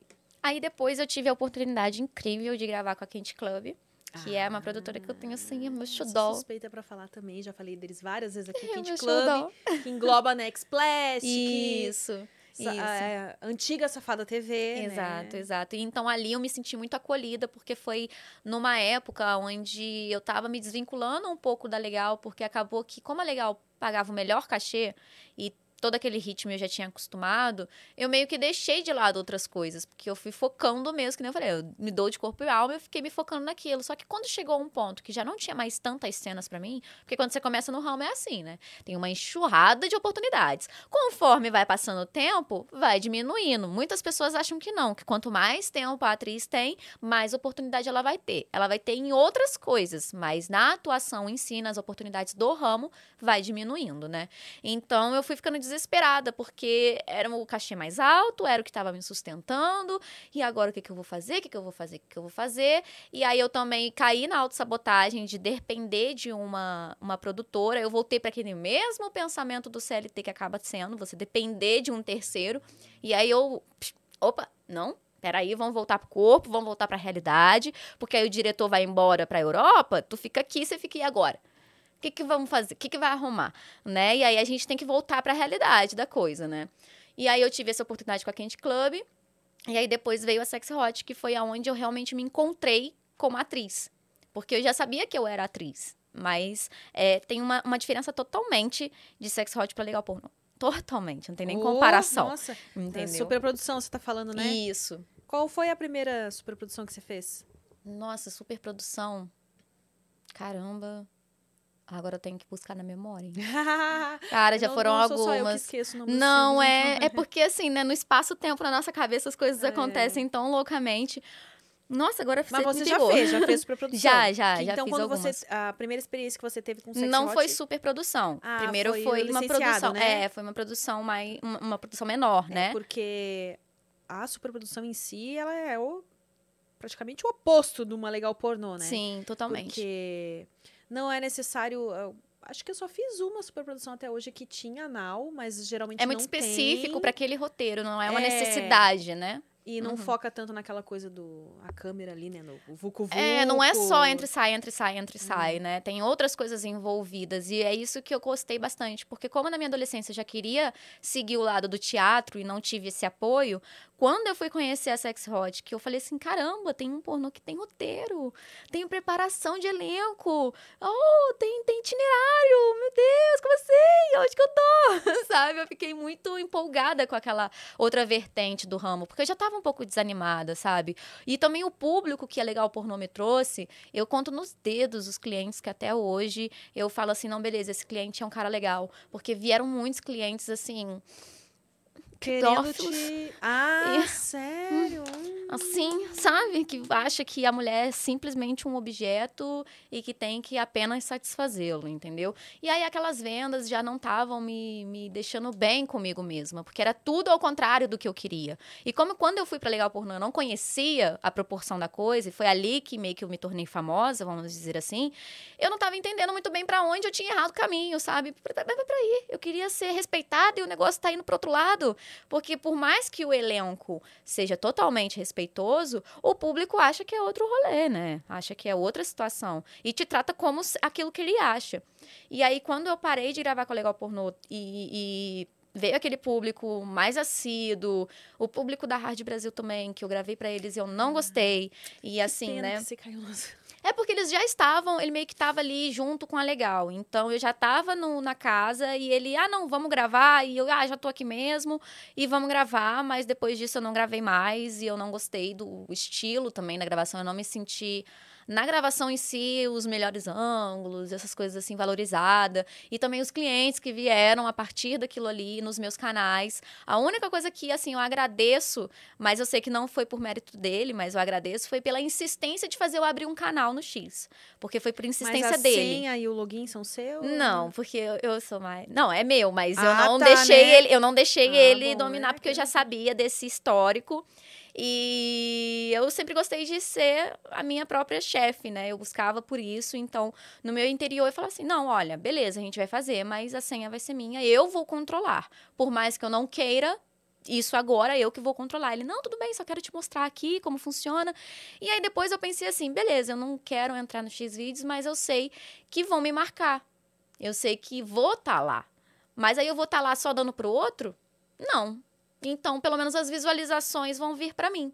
E foi meio que nesse intuito que eu fiz naquela época. E aí, depois de muito tempo que eu comecei a. Depois de uns sete meses com o canal já aberto, que eu não movimentava, era só marcação, que aí eu fui come começar a movimentar o meu canal mesmo. E aí, depois veio a Sex Hot, foi aonde eu me encontrei ali como atriz e falei: não, é isso aqui que eu quero fazer. É assim que eu quero fazer e trabalhar e me sinto bem e me sinto valorizada e consigo alcançar mais coisas, né? Sei lá, tipo, como pessoa também, sabe? Me fez muito bem para minha autoestima. E aí ali eu fui trabalhando mais isso, eu fui estudando um pouco mais sozinha, atuação e Você tudo chegou mais. a conseguir fazer teatro ou não, não, não rolou? Então, eu disse que tinha novidades inéditas, que eu só ia continuar falando aqui ao vivo, né? então, você está olhando para a nova moradora de São Paulo. Você oficialmente mora em São Paulo agora? Agora ah, sim. Vamos ter de fato a oportunidade Agora de gravar. Oh, e eu vim legal. justamente para estudar, né? Hoje, graças a Deus aí, graças a mim também, eu, graças ao, eu consigo me sustentar melhor e pagar os meus estudos e consigo aí buscar onde eu quero chegar. E eu vou começar a estudar aí para Ah. atingir outras áreas também. Que legal, parabéns. Obrigada, porque eu não quero ficar para sempre como atriz pornô, né? É muito legal, é muito bom, mas é mais nome do que do que grana, vamos colocar assim, né? É, enquanto você trabalha pra, só pra produtora, sim. Quando você começa a produzir conteúdo pra você Uhum. mesma, aí, Exatamente. Aí o jogo muda, né? Isso. E aí agora vamos ver o que, que me aguarda, né? Eu tô muito feliz com essa nova fase, eu tô muito ansiosa, tô muito realizada, porque era algo que eu queria muito e que tinha caído no esquecimento, né? Com as coisas da vida, eu falava, ah, isso aí foi só uma vontade. E aí depois da Quente Club, depois da Sex Hot, depois do Frotinha, também falar tanto, nossa, você é uma das poucas no cenário que é atriz mesmo. Você é boa como atriz. Tipo, beleza, você faz outras coisas muito bem, mas não é só isso, não se prende só isso, vai, faz mais. Aí eu comecei a pesquisar, ver como é que era. No Rio, né? Tipo, porque eu sou de Volta Redonda, é umas uma hora e meia, duas horas da capital. Tem escola? Tem escola, mas não tem oportunidades de eu gravar, não tem outros campos que eu possa me manter enquanto eu tô estudando, porque a gente tem que pensar em tudo, né? É. E aí eu preferi vir para São Paulo, que é mais longe da minha cidade, é seis horas de viagem, mas que eu sei que me traria mais oportunidade de me estabilizar mais ainda financeiramente e ter outras oportunidades também.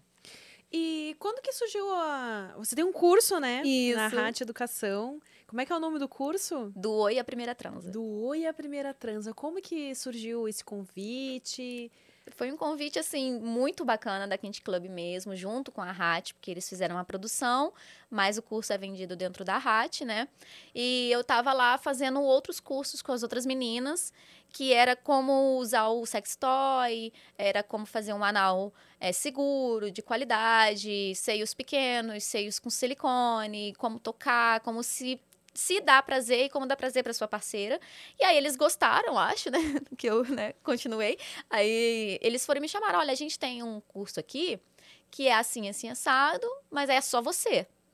topa, aí foi assim, um dos maiores desafios da minha carreira. É. Foi. Porque eu tinha que falar tudo e eu não podia ler, Ah. né? Então foi o maior roteiro que eu tinha tido acesso. E eu fiquei, assim, semanas estudando aquele roteiro pra fazer o negócio bem. E eu ainda acho que a gente se autocritica muito, Ah, né? Eu ainda acho que eu fiquei melhor, um né? pouco tão nervosa ali que, que eu travei um pouco, umas horas eu tô até meio robótica e tal. E eu não me senti tão preparada quanto eu gostaria. Algumas coisas. Às vezes eu esqueci até como falava meu nome. Eu olhava pra câmera, eu, ah, peraí, de novo. Porque eu não tava conseguindo acompanhar. Mas eu fui até o final, o, o Rui, né, que foi quem dirigiu, gostou Ai, muito. Rui, saudades, Rui. Gostou muito também, foram pessoas que me aconselharam bastante, que, que eu tenho, assim, imensa gratidão também pelas oportunidades que me colocaram, pelas forças que me deram, assim, né? Porque às vezes não é só te chamar para um trabalho, mas é te dar um feedback ali que vai te fazer crescer. Né? Então eles também fizeram muito isso. E aí eu fui fazer o curso e esse curso ele se trata de como você realmente, você eu digo os homens, mas os homens, É um Mas curso eu- direcionado a homens. a então. homens, mas eu acho que acaba englobando bastante outras pessoas, né? Pessoas no geral, porque muitas pessoas têm dificuldade em abordar na internet e ter uma conversa na internet para que consiga sair da, da internet, ser a mesma pessoa da internet e continuar ali até chegar na primeira transa, né? Então, por isso que eu digo pessoas, mas acaba que as referências é mais masculina, porque a nossa luta aí tá em, em quebrar mais ainda o machismo, né? É, é mostrar que a mulher realmente não é só um objeto. Eu vou repetir isso, eu vou falar isso várias vezes mesmo, porque o homem acaba assistindo pornô e aí quer representar a mesma coisa, só que nem toda mulher é daquele jeito. Ou nem toda mulher gosta de ser daquele jeito, é diferente, e o cara fica, ai, mas eu não consigo uma namorada, ai, mas eu nunca consigo ninguém, o que, porque, ai, essas mulheres são tudo iguais, tipo, aí vai e coloca a culpa na mulher, entendeu? Então, esse curso eu achei muito legal, quando eu li o roteiro, eu falei assim, eu quero fazer parte disso, eu preciso fazer parte disso, porque é tudo que eu prego, é tudo que eu luto, né, tá, tá aqui, tá em eu ajudar uma pessoa ainda, então, pô, isso foi muito legal. Então, nesse curso, a gente aborda desde o primeiro passo, desde o oi mesmo, até a primeira trans. Então, a gente também coloca ali algumas algumas dicas que você coloca no seu dia a dia. Então, o que fazer, o que não fazer. Ah, beleza, fiz uma coisa errada, como consertar. Então, às vezes, também ali na hora da trans, por exemplo, ah, brochei, como lidar com, com a brochada. Então, você aprende a lidar, o- quebrar o gelo, entendeu? Então, você se torna o cara que a gente gostaria mesmo de ter ali conversando com a gente na internet e tendo um primeiro encontro. Como se vestir, como falar, quais assuntos abordar. Então é um passo a passo do primeiro encontro, aonde vai te levar para um segundo, terceiro encontro de sucesso aí também. Olha, interessante, hein? Tá lá, então, disponível na... Tá disponível na RAT, se vocês também quiserem acessar, tá no meu Instagram também, lá o Gente, link. Vai deixar aqui o link do Isso. Instagram dela, tá, gente? Na descrição. Então, cola lá no Instagram dela. E tem um link lá na sua bio. Isso, tem um link que vai direto pro curso, porque agora eu tô nessa parte mais didática da Hum, coisa, me encontrei hum. também nessa parte de tantas pessoas também falarem que eu tenho uma boa comunicação, sou carismática e tudo mais. Aí eu falei assim, tá, beleza, eu nunca gostei muito de estudar, agora que eu tô entendendo como que isso vai ser pro meu futuro, e agora eu, pô, sou didática? Legal, então vamos investir nisso aí. Agora tá sendo um desafio e que breve vai ter novos cursos para outras situações também.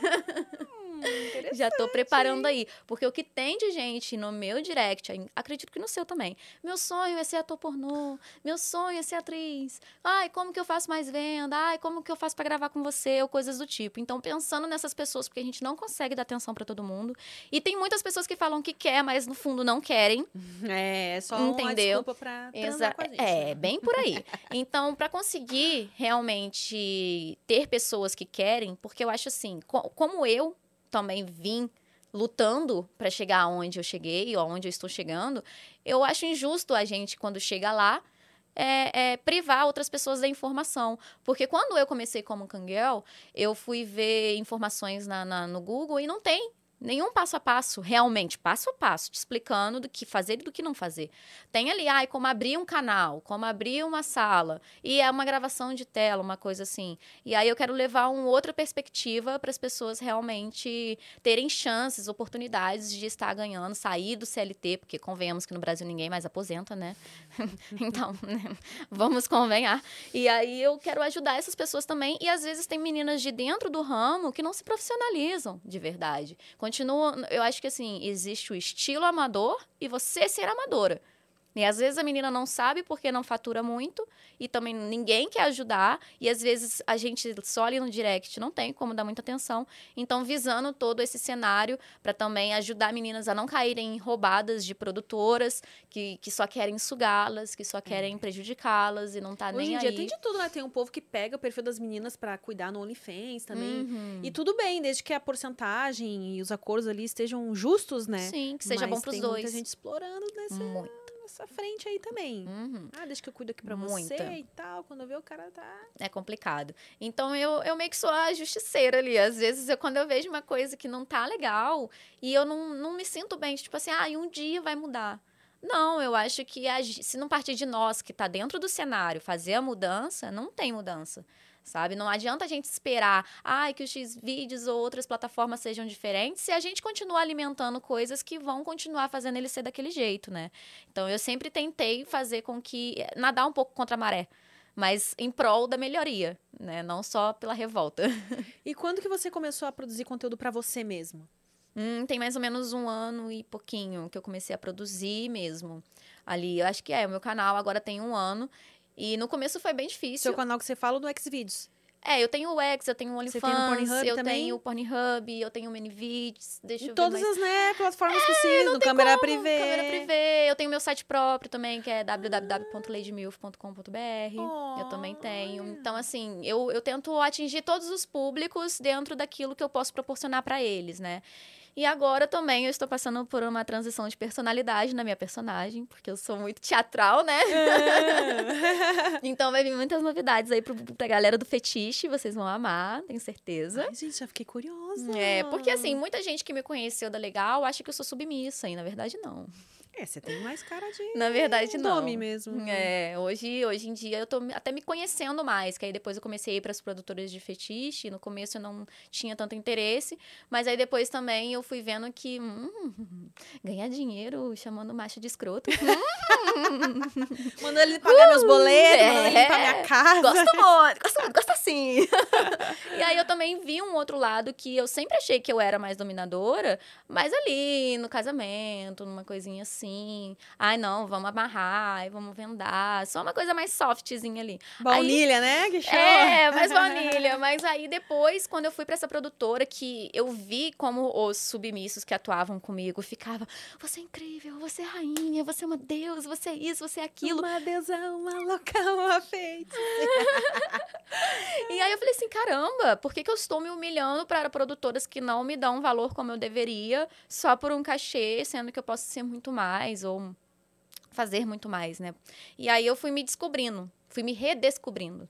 Né, dentro da área, e agora eu também estou levando isso para os meus clientes. Eu estou reeducando meus clientes, vamos dizer assim, o meu público no geral, mostrando que eu não sou só aquilo que eles conheceram, que eu tenho outras coisas para proporcionar também e que tá tudo bem. Se ele não gosta, ele tem lá, vai ficar para sempre os meus vídeos que eles gostam, mas que a gente precisa estar tá evoluindo e trazendo outras coisas também. 2022, então, é da Lady Milf aí, aí, ó. E muitas novidades. Ah. Não só 2022, né? Que a gente quer todos os anos aí. É, e pode aí... esperar uma nova era, vamos dizer assim. Hum. e aí, quando eu comecei, assim, a produzir, eu já tinha um pouco aquela noção de quando eu fui assistente, né, da outra atriz, então eu já tinha uma noçãozinha, A gente consegue assim. tirar uma coisa boa de tudo, né? Mesmo pois da... é, mesmo as experiências ruins são aprendizados para nós, né? E aí, você. Ah, aquela câmera, a GoPro, né, que você fez ali um, os bastidores. Que, que modelo é aquele que dá para se enxergar, dá para se ver? É ali? a partir do 9. Ah, é a partir do 9. Achei. Que inclusive foi do meu querido um sugar daddy que eu tenho. Que ele tá comigo desde o começo. Ele foi meu primeiro cliente, assim, de compra de conteúdo. Ele tá aí há dois anos e ele sempre me ajudou muito, sempre acreditou muito em mim. Eu sou, nossa, muito grata por ele. Que ele é uma pessoa assim, não, é pra minha melhoria, toma, vai lá. Que bacana. Quero não sei o que, toma, vai lá, vai, faz o seu, entendeu? Então ele sempre tá ali pra poder fazer eu crescer. E essa, esse foi o último presentinho que ele me deu. Olha, o Sugar Daddy assim, hein? Ai, sim. Pois é. E aí, com essa GoPro, agora eu tô conseguindo fazer mais conteúdos de mais qualidade, porque apesar do celular ser muito prático, ser muito bom, ter muitos celulares bons também, a gente tem que separar um pouco as coisas, porque senão a gente fica muito no celular. Muito. Isso acaba aprendendo muito. E quando você vai ver, você tá vendo nada a ver com nada, você tá procrastinando ali, você nem se liga, né? É. Então, com a GoPro, eu consigo trazer uma qualidade maior. E dentro do meu canal também, eu coloquei os cinco minutinhos por trás, que é um bloco de. Minutinhos, adorei isso, não. Obrigada. Foi meu marido que, que me ajudou a escolher. Ah. Porque como no grátis ali é a partir de cinco minutos, né? E a gente, cinco minutinhos por trás. E como eu sempre fui muito transparente com o meu público, eu sempre quis mostrar na íntegra o que acontece de verdade, que aquilo ali é uma atuação. Que, porque, nossa, às vezes no Instagram chega caras que acham que você transa 24 horas por dia.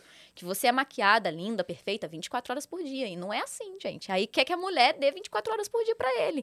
E não é assim, entendeu? Então lá eu mostro tudo. Eu mostro a preparação, eu mostro todo o rolê, às vezes quando dá merda eu mostro também. Ah, que nem é? tudo são flores, nem tudo são gozadas e gemidos. entendeu? Então isso foi muito legal. Muita gente não gosta. Mas muitas produtoras viram potencial nisso, porque eu fui a primeira criadora de conteúdo assim, de canal a colocar isso como making off mesmo. Tem alguns que mostram, mas sem as autorizações das meninas.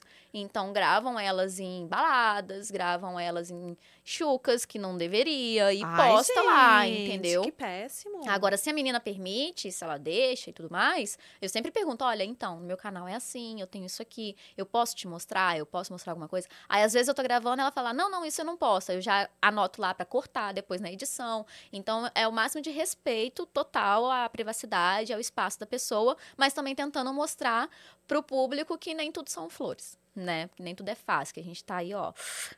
Mas você que tá fazendo tudo, então você Eu que faço edita tudo. também, menina, Eu como que é que faço você tudo. arranja tempo pra tudo Não isso aí? tenho.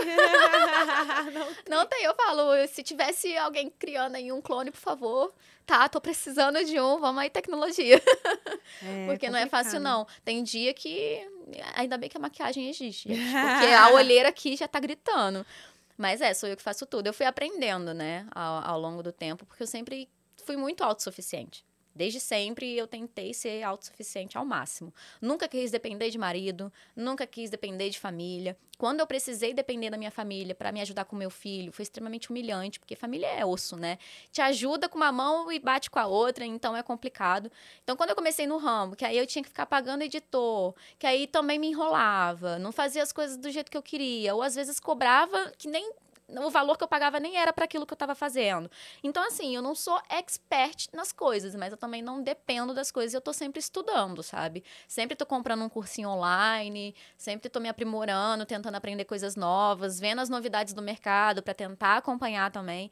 Então, eu sou muito exigente ali no, no que eu faço e como eu faço. Você continua consumindo pornô, assim, por prazer ou não consegue mais? De vez em quando, uns rentais ainda são ativos, que é onde eu mais gosto, né? Mas não é assim, quando a gente fala hentai, até tem um preconceito nisso, das pessoas acharem que é só aqueles tentáculos, ou aquelas coisas, hum, sei lá, esquisitas, ou é só colegial. E não, tem diversos tipos de, de panoramas nessa situação. E aí eu gosto ainda porque como eu já tô ali tão dentro do pornô, tão dentro daquela realidade, eu já não consigo. Eu, eu olho e critico. Eu falo assim, pô, galera, podia ter gravado melhor. Nossa, essa iluminação. Nossa, mas que pé sujo. eu olho tudo. Ah, unha ali tá descascada. Aí o que era pra se relaxar, você fica, não, peraí que eu vou fazer melhor. Vamos gravar aqui, galera. Vou, vamos fazer um negócio melhor aqui. É. Então eu não consigo mais consumir da forma como eu consumia antes. E hoje eu também tenho uma visão mais crítica daquilo que eu falei. Às vezes parece, mas não é.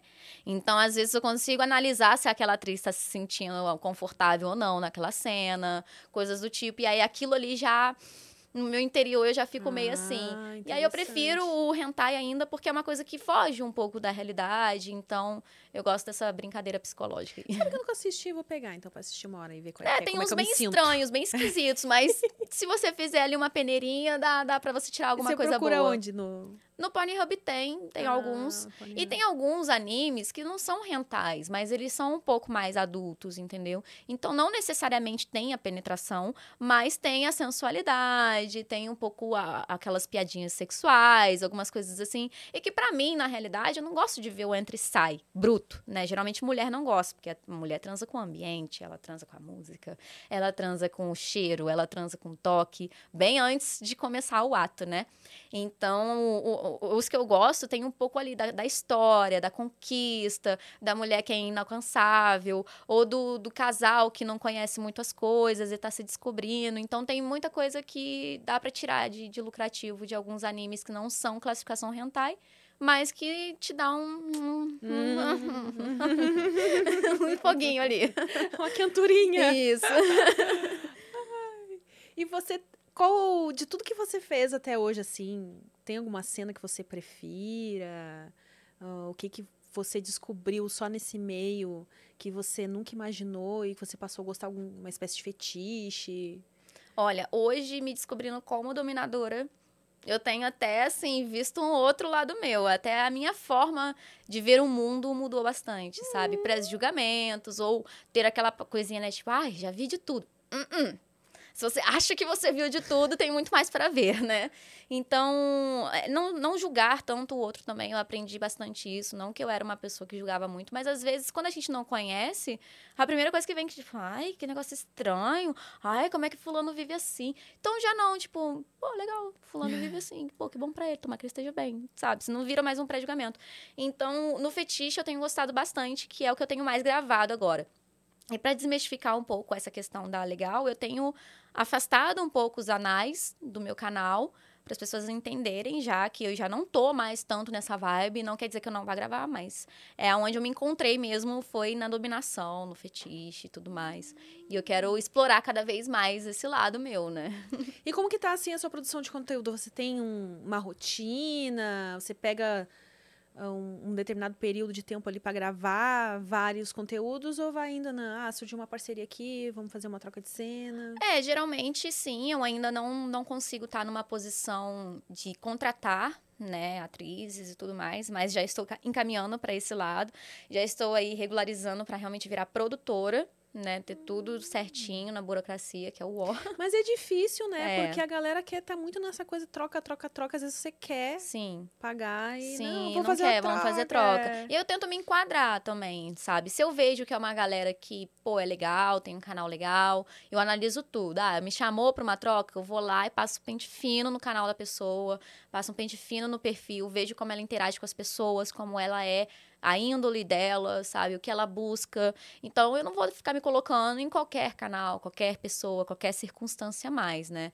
E, e tem muita gente que às vezes está começando e quer um pedacinho ali do, do seu brilho, entendeu? Então tem que ficar muito atenta. Eu gosto de fazer a troca de cena, mas com quem eu vejo que realmente vai fazer jus ao que a gente está fazendo. Que sabe que o meu trabalho é sério, que sabe que o negócio é sério mesmo, que não vai ter essa de, não, vamos aqui fazer a cena, mas aí depois a gente vai fazer uma brincadeirinha, aí depois tem o pós-cena, aí depois tem uma balada, e depois não tem. Pra mim, não, é cena, cena. E é isso aí, vamos trabalhar e vamos ganhar dinheiro, não é? Não tô aqui pelo, pelo prazer, eu tô aqui para trabalhar, entendeu? E você cobra exames da galera e tudo? Todos os exames, incluindo gonorreia e clamídia. Hum, muito importante, né? Muito Porque importante. Aí já tem que fazer no particular, né? Isso, e muita gente Porque não o concorda. SUS, ele, assim, maravilhoso nesse sentido, porque, inclusive, para quem não sabe, o SUS ah, tem vários postos onde eles oferecem Vários exame de CTA. HIV, as hepatites e Sífilis também. É, CTA, né? Isso, CTA. Que agora é chamada, na verdade, de IST, né? Não são mais DSTs, É, agora são verdade, ISTs. Mas tem de graça lá. Então, se você, né, não fica aí pensando, ai, Uhum. será? Vai lá e faz. Inclusive, no meu canal, eu coloco os endereços de Ai, onde eu faço, como faz, o que, que acontece. Todo esse rolê de exame também eu mostro. E foi até engraçado, porque muitas meninas da minha cidade não nem sabiam que lá na minha cidade tinha. Então, me perguntaram o endereço, foram lá, fizeram exames. Teve uma menina que descobriu que estava sendo traída porque contraiu uma, uma sífilis e ela era lésbica. Então, a namorada dela que passou pra ela. Ah, E ela só aí, foi saber se- por Nossa, causa de legal coisas você falar assim. disso aí, porque tem muita gente que acha que sexo lésbico não passa e. Passa. Passa sim. Menina, tô Porque brinquedo também se contamina e as pessoas acham que não. Esquecem de colocar camisinha no brinquedo, É. esquecem de higienizar o brinquedo e Então tudo você que já isso- comentou, porque você já deve ter recebido esse comentário também, mas sempre aparece alguém, nossa, pra que que tá com camisinha o brinquedo? Então é por isso, É, gente. por isso. Porque- Exatamente. Por mais que você tenha cuidado com as coisas, e nem só ISTs ou coisas do tipo. Gente, o nosso buraquinho é precioso, né? Vamos dizer. Às vezes você pega uma infecção que, se você não trata, vira uma coisa mais séria. E às vezes é uma coisa boba, é porque o seu brinquedo ficou guardado próximo de alguma coisa, ou passou em algum lugar e pegou uma bactéria que vai te dar aí uma- um corrimento, alguma coisa também. Então é sempre importante. Tem nos sex shops uns, uns limpadores específicos para brinquedo, mas também não deixe de, quando for fazer com outra pessoa, utilizar a camisinha. E o lubrificante, tá, gente? Lubrificante também é importante. Muitas fissuras anais também acontecem por falta da lubrificação. Então, fica aí a dica. Olha, falou a professora Lid Milf aqui agora, né? É, obrigada. Ainda não me acostumei, mas eu vou. Então é assim, eu, eu tento levar informação, já que o governo que a gente vive não permite isso nas escolas. Muitas pessoas acham que educação sexual é ensinar a transar e não é isso, é ensinar justamente sobre se precaver em circunstâncias que no nosso dia a dia vão estar ali. Não tem como a gente é, tá impune, né? Ninguém tá impune. Todo É. mundo pode estar pegando alguma coisa. Então eu cobro sim, às vezes até a cena é de camisinha e eu cobro mesmo assim, porque a oral não tem a camisinha. Então você também contrai as coisas no sexo oral. E aí eu peço todo, e tem pessoas que já me chamaram de estrelismo, que já falaram que quem eu penso que eu sou, pra poder ficar exigindo alguma coisa de alguém, já falaram que é desnecessário, coisas que assim, gente, é o meu corpo. Gente, como assim Entendeu? desnecessário? Independente se você não concorda, só Se agradece a e tchau. assim, você já vê que Exatamente, exatamente. E aí tem algumas pessoas que só são criadores de conteúdo que também não, não sabem. Eu fui aprender essas coisas quando eu virei atriz pornô. Porque quando eu era só do camming, eu também não fazia. Entendeu? Eu também tinha esse erro. E hoje, como eu, quando eu vou fazer qualquer tipo de apresentação em chat, tem exame, porque eu sei que qualquer dedada, qualquer linguada, qualquer coisa pode contrair sim. Então tem muitas meninas no camming que às vezes se apresenta junto e não faz um exame, não não tem essa essa prática dentro das criadoras de conteúdo ainda é muito vago, né? Não é, é- acha que é só quando vai para as plataformas maiores e não, na verdade não. É verdade, tá. tá fazendo ali, né? Uhum, tá fazendo, onde que tá passando. Exatamente. E às vezes você vai para prestar atenção, vamos supor, tem aqui em São Paulo, é, tem algumas, algumas clínicas, eu até entendo que em outros estados seja difícil fazer, mas é se organizar. Entendeu? É você ter responsabilidade e seriedade no que você está fazendo. Se no seu estado o, o laboratório não libera no mesmo dia, precisa de uns dois dias pelo menos, pô, você não vai morrer se você ficar dois dias sem transar. Entendeu? Segura tua onda, sabe? Se é pra uma parada pro teu futuro, pro teu canal e tudo mais. E, ai, mas é caro. Caro quanto? O que, que é caro? É perder um ultra? É perder o pau depois? O que, que é de valor pra você? Qual que é o valor das coisas pra você, entendeu? Então, é isso que eu... É é essa minha vontade de trazer também é, essas informações e tudo mais. Porque a galera não sabe medir essas circunstâncias, entendeu? Que vê só ali na hora, no imediato, e não vê do depois, não vê o que vem depois. E que às vezes sai muito mais caro. E é, complicado. verdade. E você faz cena assim, sem preservativo ou... Faço, Algum- faço sem preservativo, mas hoje só com pessoas selecionadas, que eu sei que também fazem todos os exames. É, inclusive, teve né, um surto aí no, no Brasil, complicado, de HIV, também já teve surtos de gonorreia e todo mundo não fala sobre Ah, isso. de gonorreia eu não fiquei sabendo. É, sabendo hoje em dia, na- a- Ah. inclusive, a gonorreia no Brasil, ela já tem até uma mutação. Sério? Sério. Porque as pessoas têm, não sabem que tem, trata de qualquer jeito e ela se torna resistente. Assim como uma infecção de garganta que você fica tomando muito tempo o antibiótico, se torna resistente e depois vira né, uma mutante daquilo, a gonorreia é a mesma coisa. E aí agora tem que se tomar mais cuidado ainda. E as pessoas não falam sobre isso porque elas querem visar lucro. Elas querem visar só o momento, só o prazer. Porque tem muita gente no ramo, sim, que tá nessa para transar, pra, por prazer. E a gente sabe. Mas aí você não tem medo do lance da janela imunológica e tal? Tenho. E aí eu peço todos os históricos, né? Eu só gravo com quem tem os históricos de gravação e as, a, o histórico de exame, perdão, os históricos de exame e também o exame eu já nem aceito mais tanto com 15 dias, porque tem pessoas que ainda tá dentro do, do quadro ali 15 dias, mas eu tento aceitar com menos. Se a pessoa puder fazer antes, eu vou lá e peço uma coisa mais atualizada, né? Mas aí eu vejo que ela tem, me manda todo o histórico, aí beleza. Agora, quando eu vou fazer com um criador de conteúdo que não tem canal no X, não é ator, é só criador de conteúdo ali do Privacy, do Only, não tem tanta experiência, aí eu até ofereço de ir no laboratório junto e fazer um exame mais. Agora eu esqueci o nome, é. É, é porque tem do, do, dois tipos, né? Um que você vê se você já teve alguma coisa uhum. e um se vê se você já você está naquele momento, né? E aí eu vou e passo esse mais complexo, até ofereço de, de pagar metade do exame, que é um pouquinho mais caro, para ver se a pessoa já teve alguma coisa ou já passou alguma coisa ali, se ela não tem esse quadro, né, anterior. Aí dependendo da situação, a gente prossegue, mas eu faço com camisinha, mesmo assim. Se a pessoa não tem experiência, eu faço com camisinha. Eu só gravo sem camisinha, com atores profissionais, com atrizes profissionais, em set profissional. Ou pro meu canal, que aí eu consigo ter controle da coisa e eu sou profissional, então eu consigo ter essa segurança, né? Mas para canal de terceiros, que eu recebo muitas propostas de troca de cena, né? E nem todo mundo tem essa segurança. Essa então, responsabilidade, fico... né? Essa responsabilidade, exatamente. É... Então tem que ficar, ó, esse aqui é irmão desse aqui. e imagino que essa pergunta sempre surge para você você grava com fãs? Não, não gravo com fãs como eles gostariam. é, gente, desculpa, mas é tudo marketing no meu canal, tá bom? mas assim, eu tô pretendendo fazer aí uma. Eu já tô prometendo há um tempo no meu Instagram, mas aí veio o surto, aí veio outras situações, então não tem como a gente fazer uma coisa simples assim né? Mas eu pretendo sim fazer um evento para essa situação em específico, fazer uma seleção de fãs, pessoas que estão ali consumindo mesmo, que são fãs mesmo, tá? Porque não adianta chegar lá no meu perfil e falar: "Oi, eu sou seu grande fã, vi todos os seus vídeos do X vídeos". Os de graça. Isso não é fã, gente. Fã de verdade sabe que o artista não vive de luz. Entendeu? Então é aquele fã que ele realmente consome, tá ali com você, tá ali valorizando o seu trabalho, né? Aí eu vou selecionar alguns fãs e vou fazer umas brincadeirinhas aí para ver se eles passam do teste. Ah, você vai ter um teste do sofá, então. Isso, é quase isso aí. Já que eles me pedem tanto essa oportunidade, né? Mas eu prefiro ainda segurar um pouco e me regularizar financeiramente em questões à produtora, ter outras, outros vertentes, né? Mas no momento ainda não. Ainda não. Hum.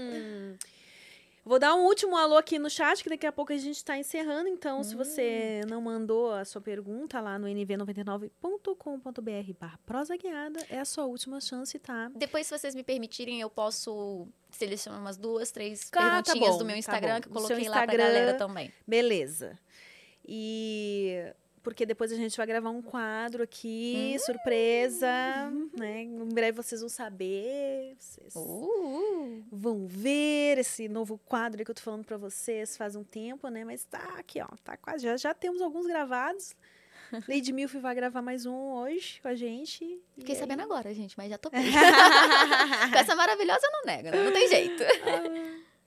Um salve aí, olha, a galera tá aqui até o fim, gostei, a espoleta. Nicole, Demer. É, pessoal querido aí que me acompanha. Ai, Lina! Lina! Lina Nakamura, que já esteve no Prosa também, uma fofa, uma querida. Aisha, um salve pra Aisha, pro André, pro Enio, Zeca. Rir é o melhor remédio, isso aqui. Toda vez que eu, que eu leio, eu rio. Valeu, gente, pela presença no chat, pelo bate-papo aqui, tá?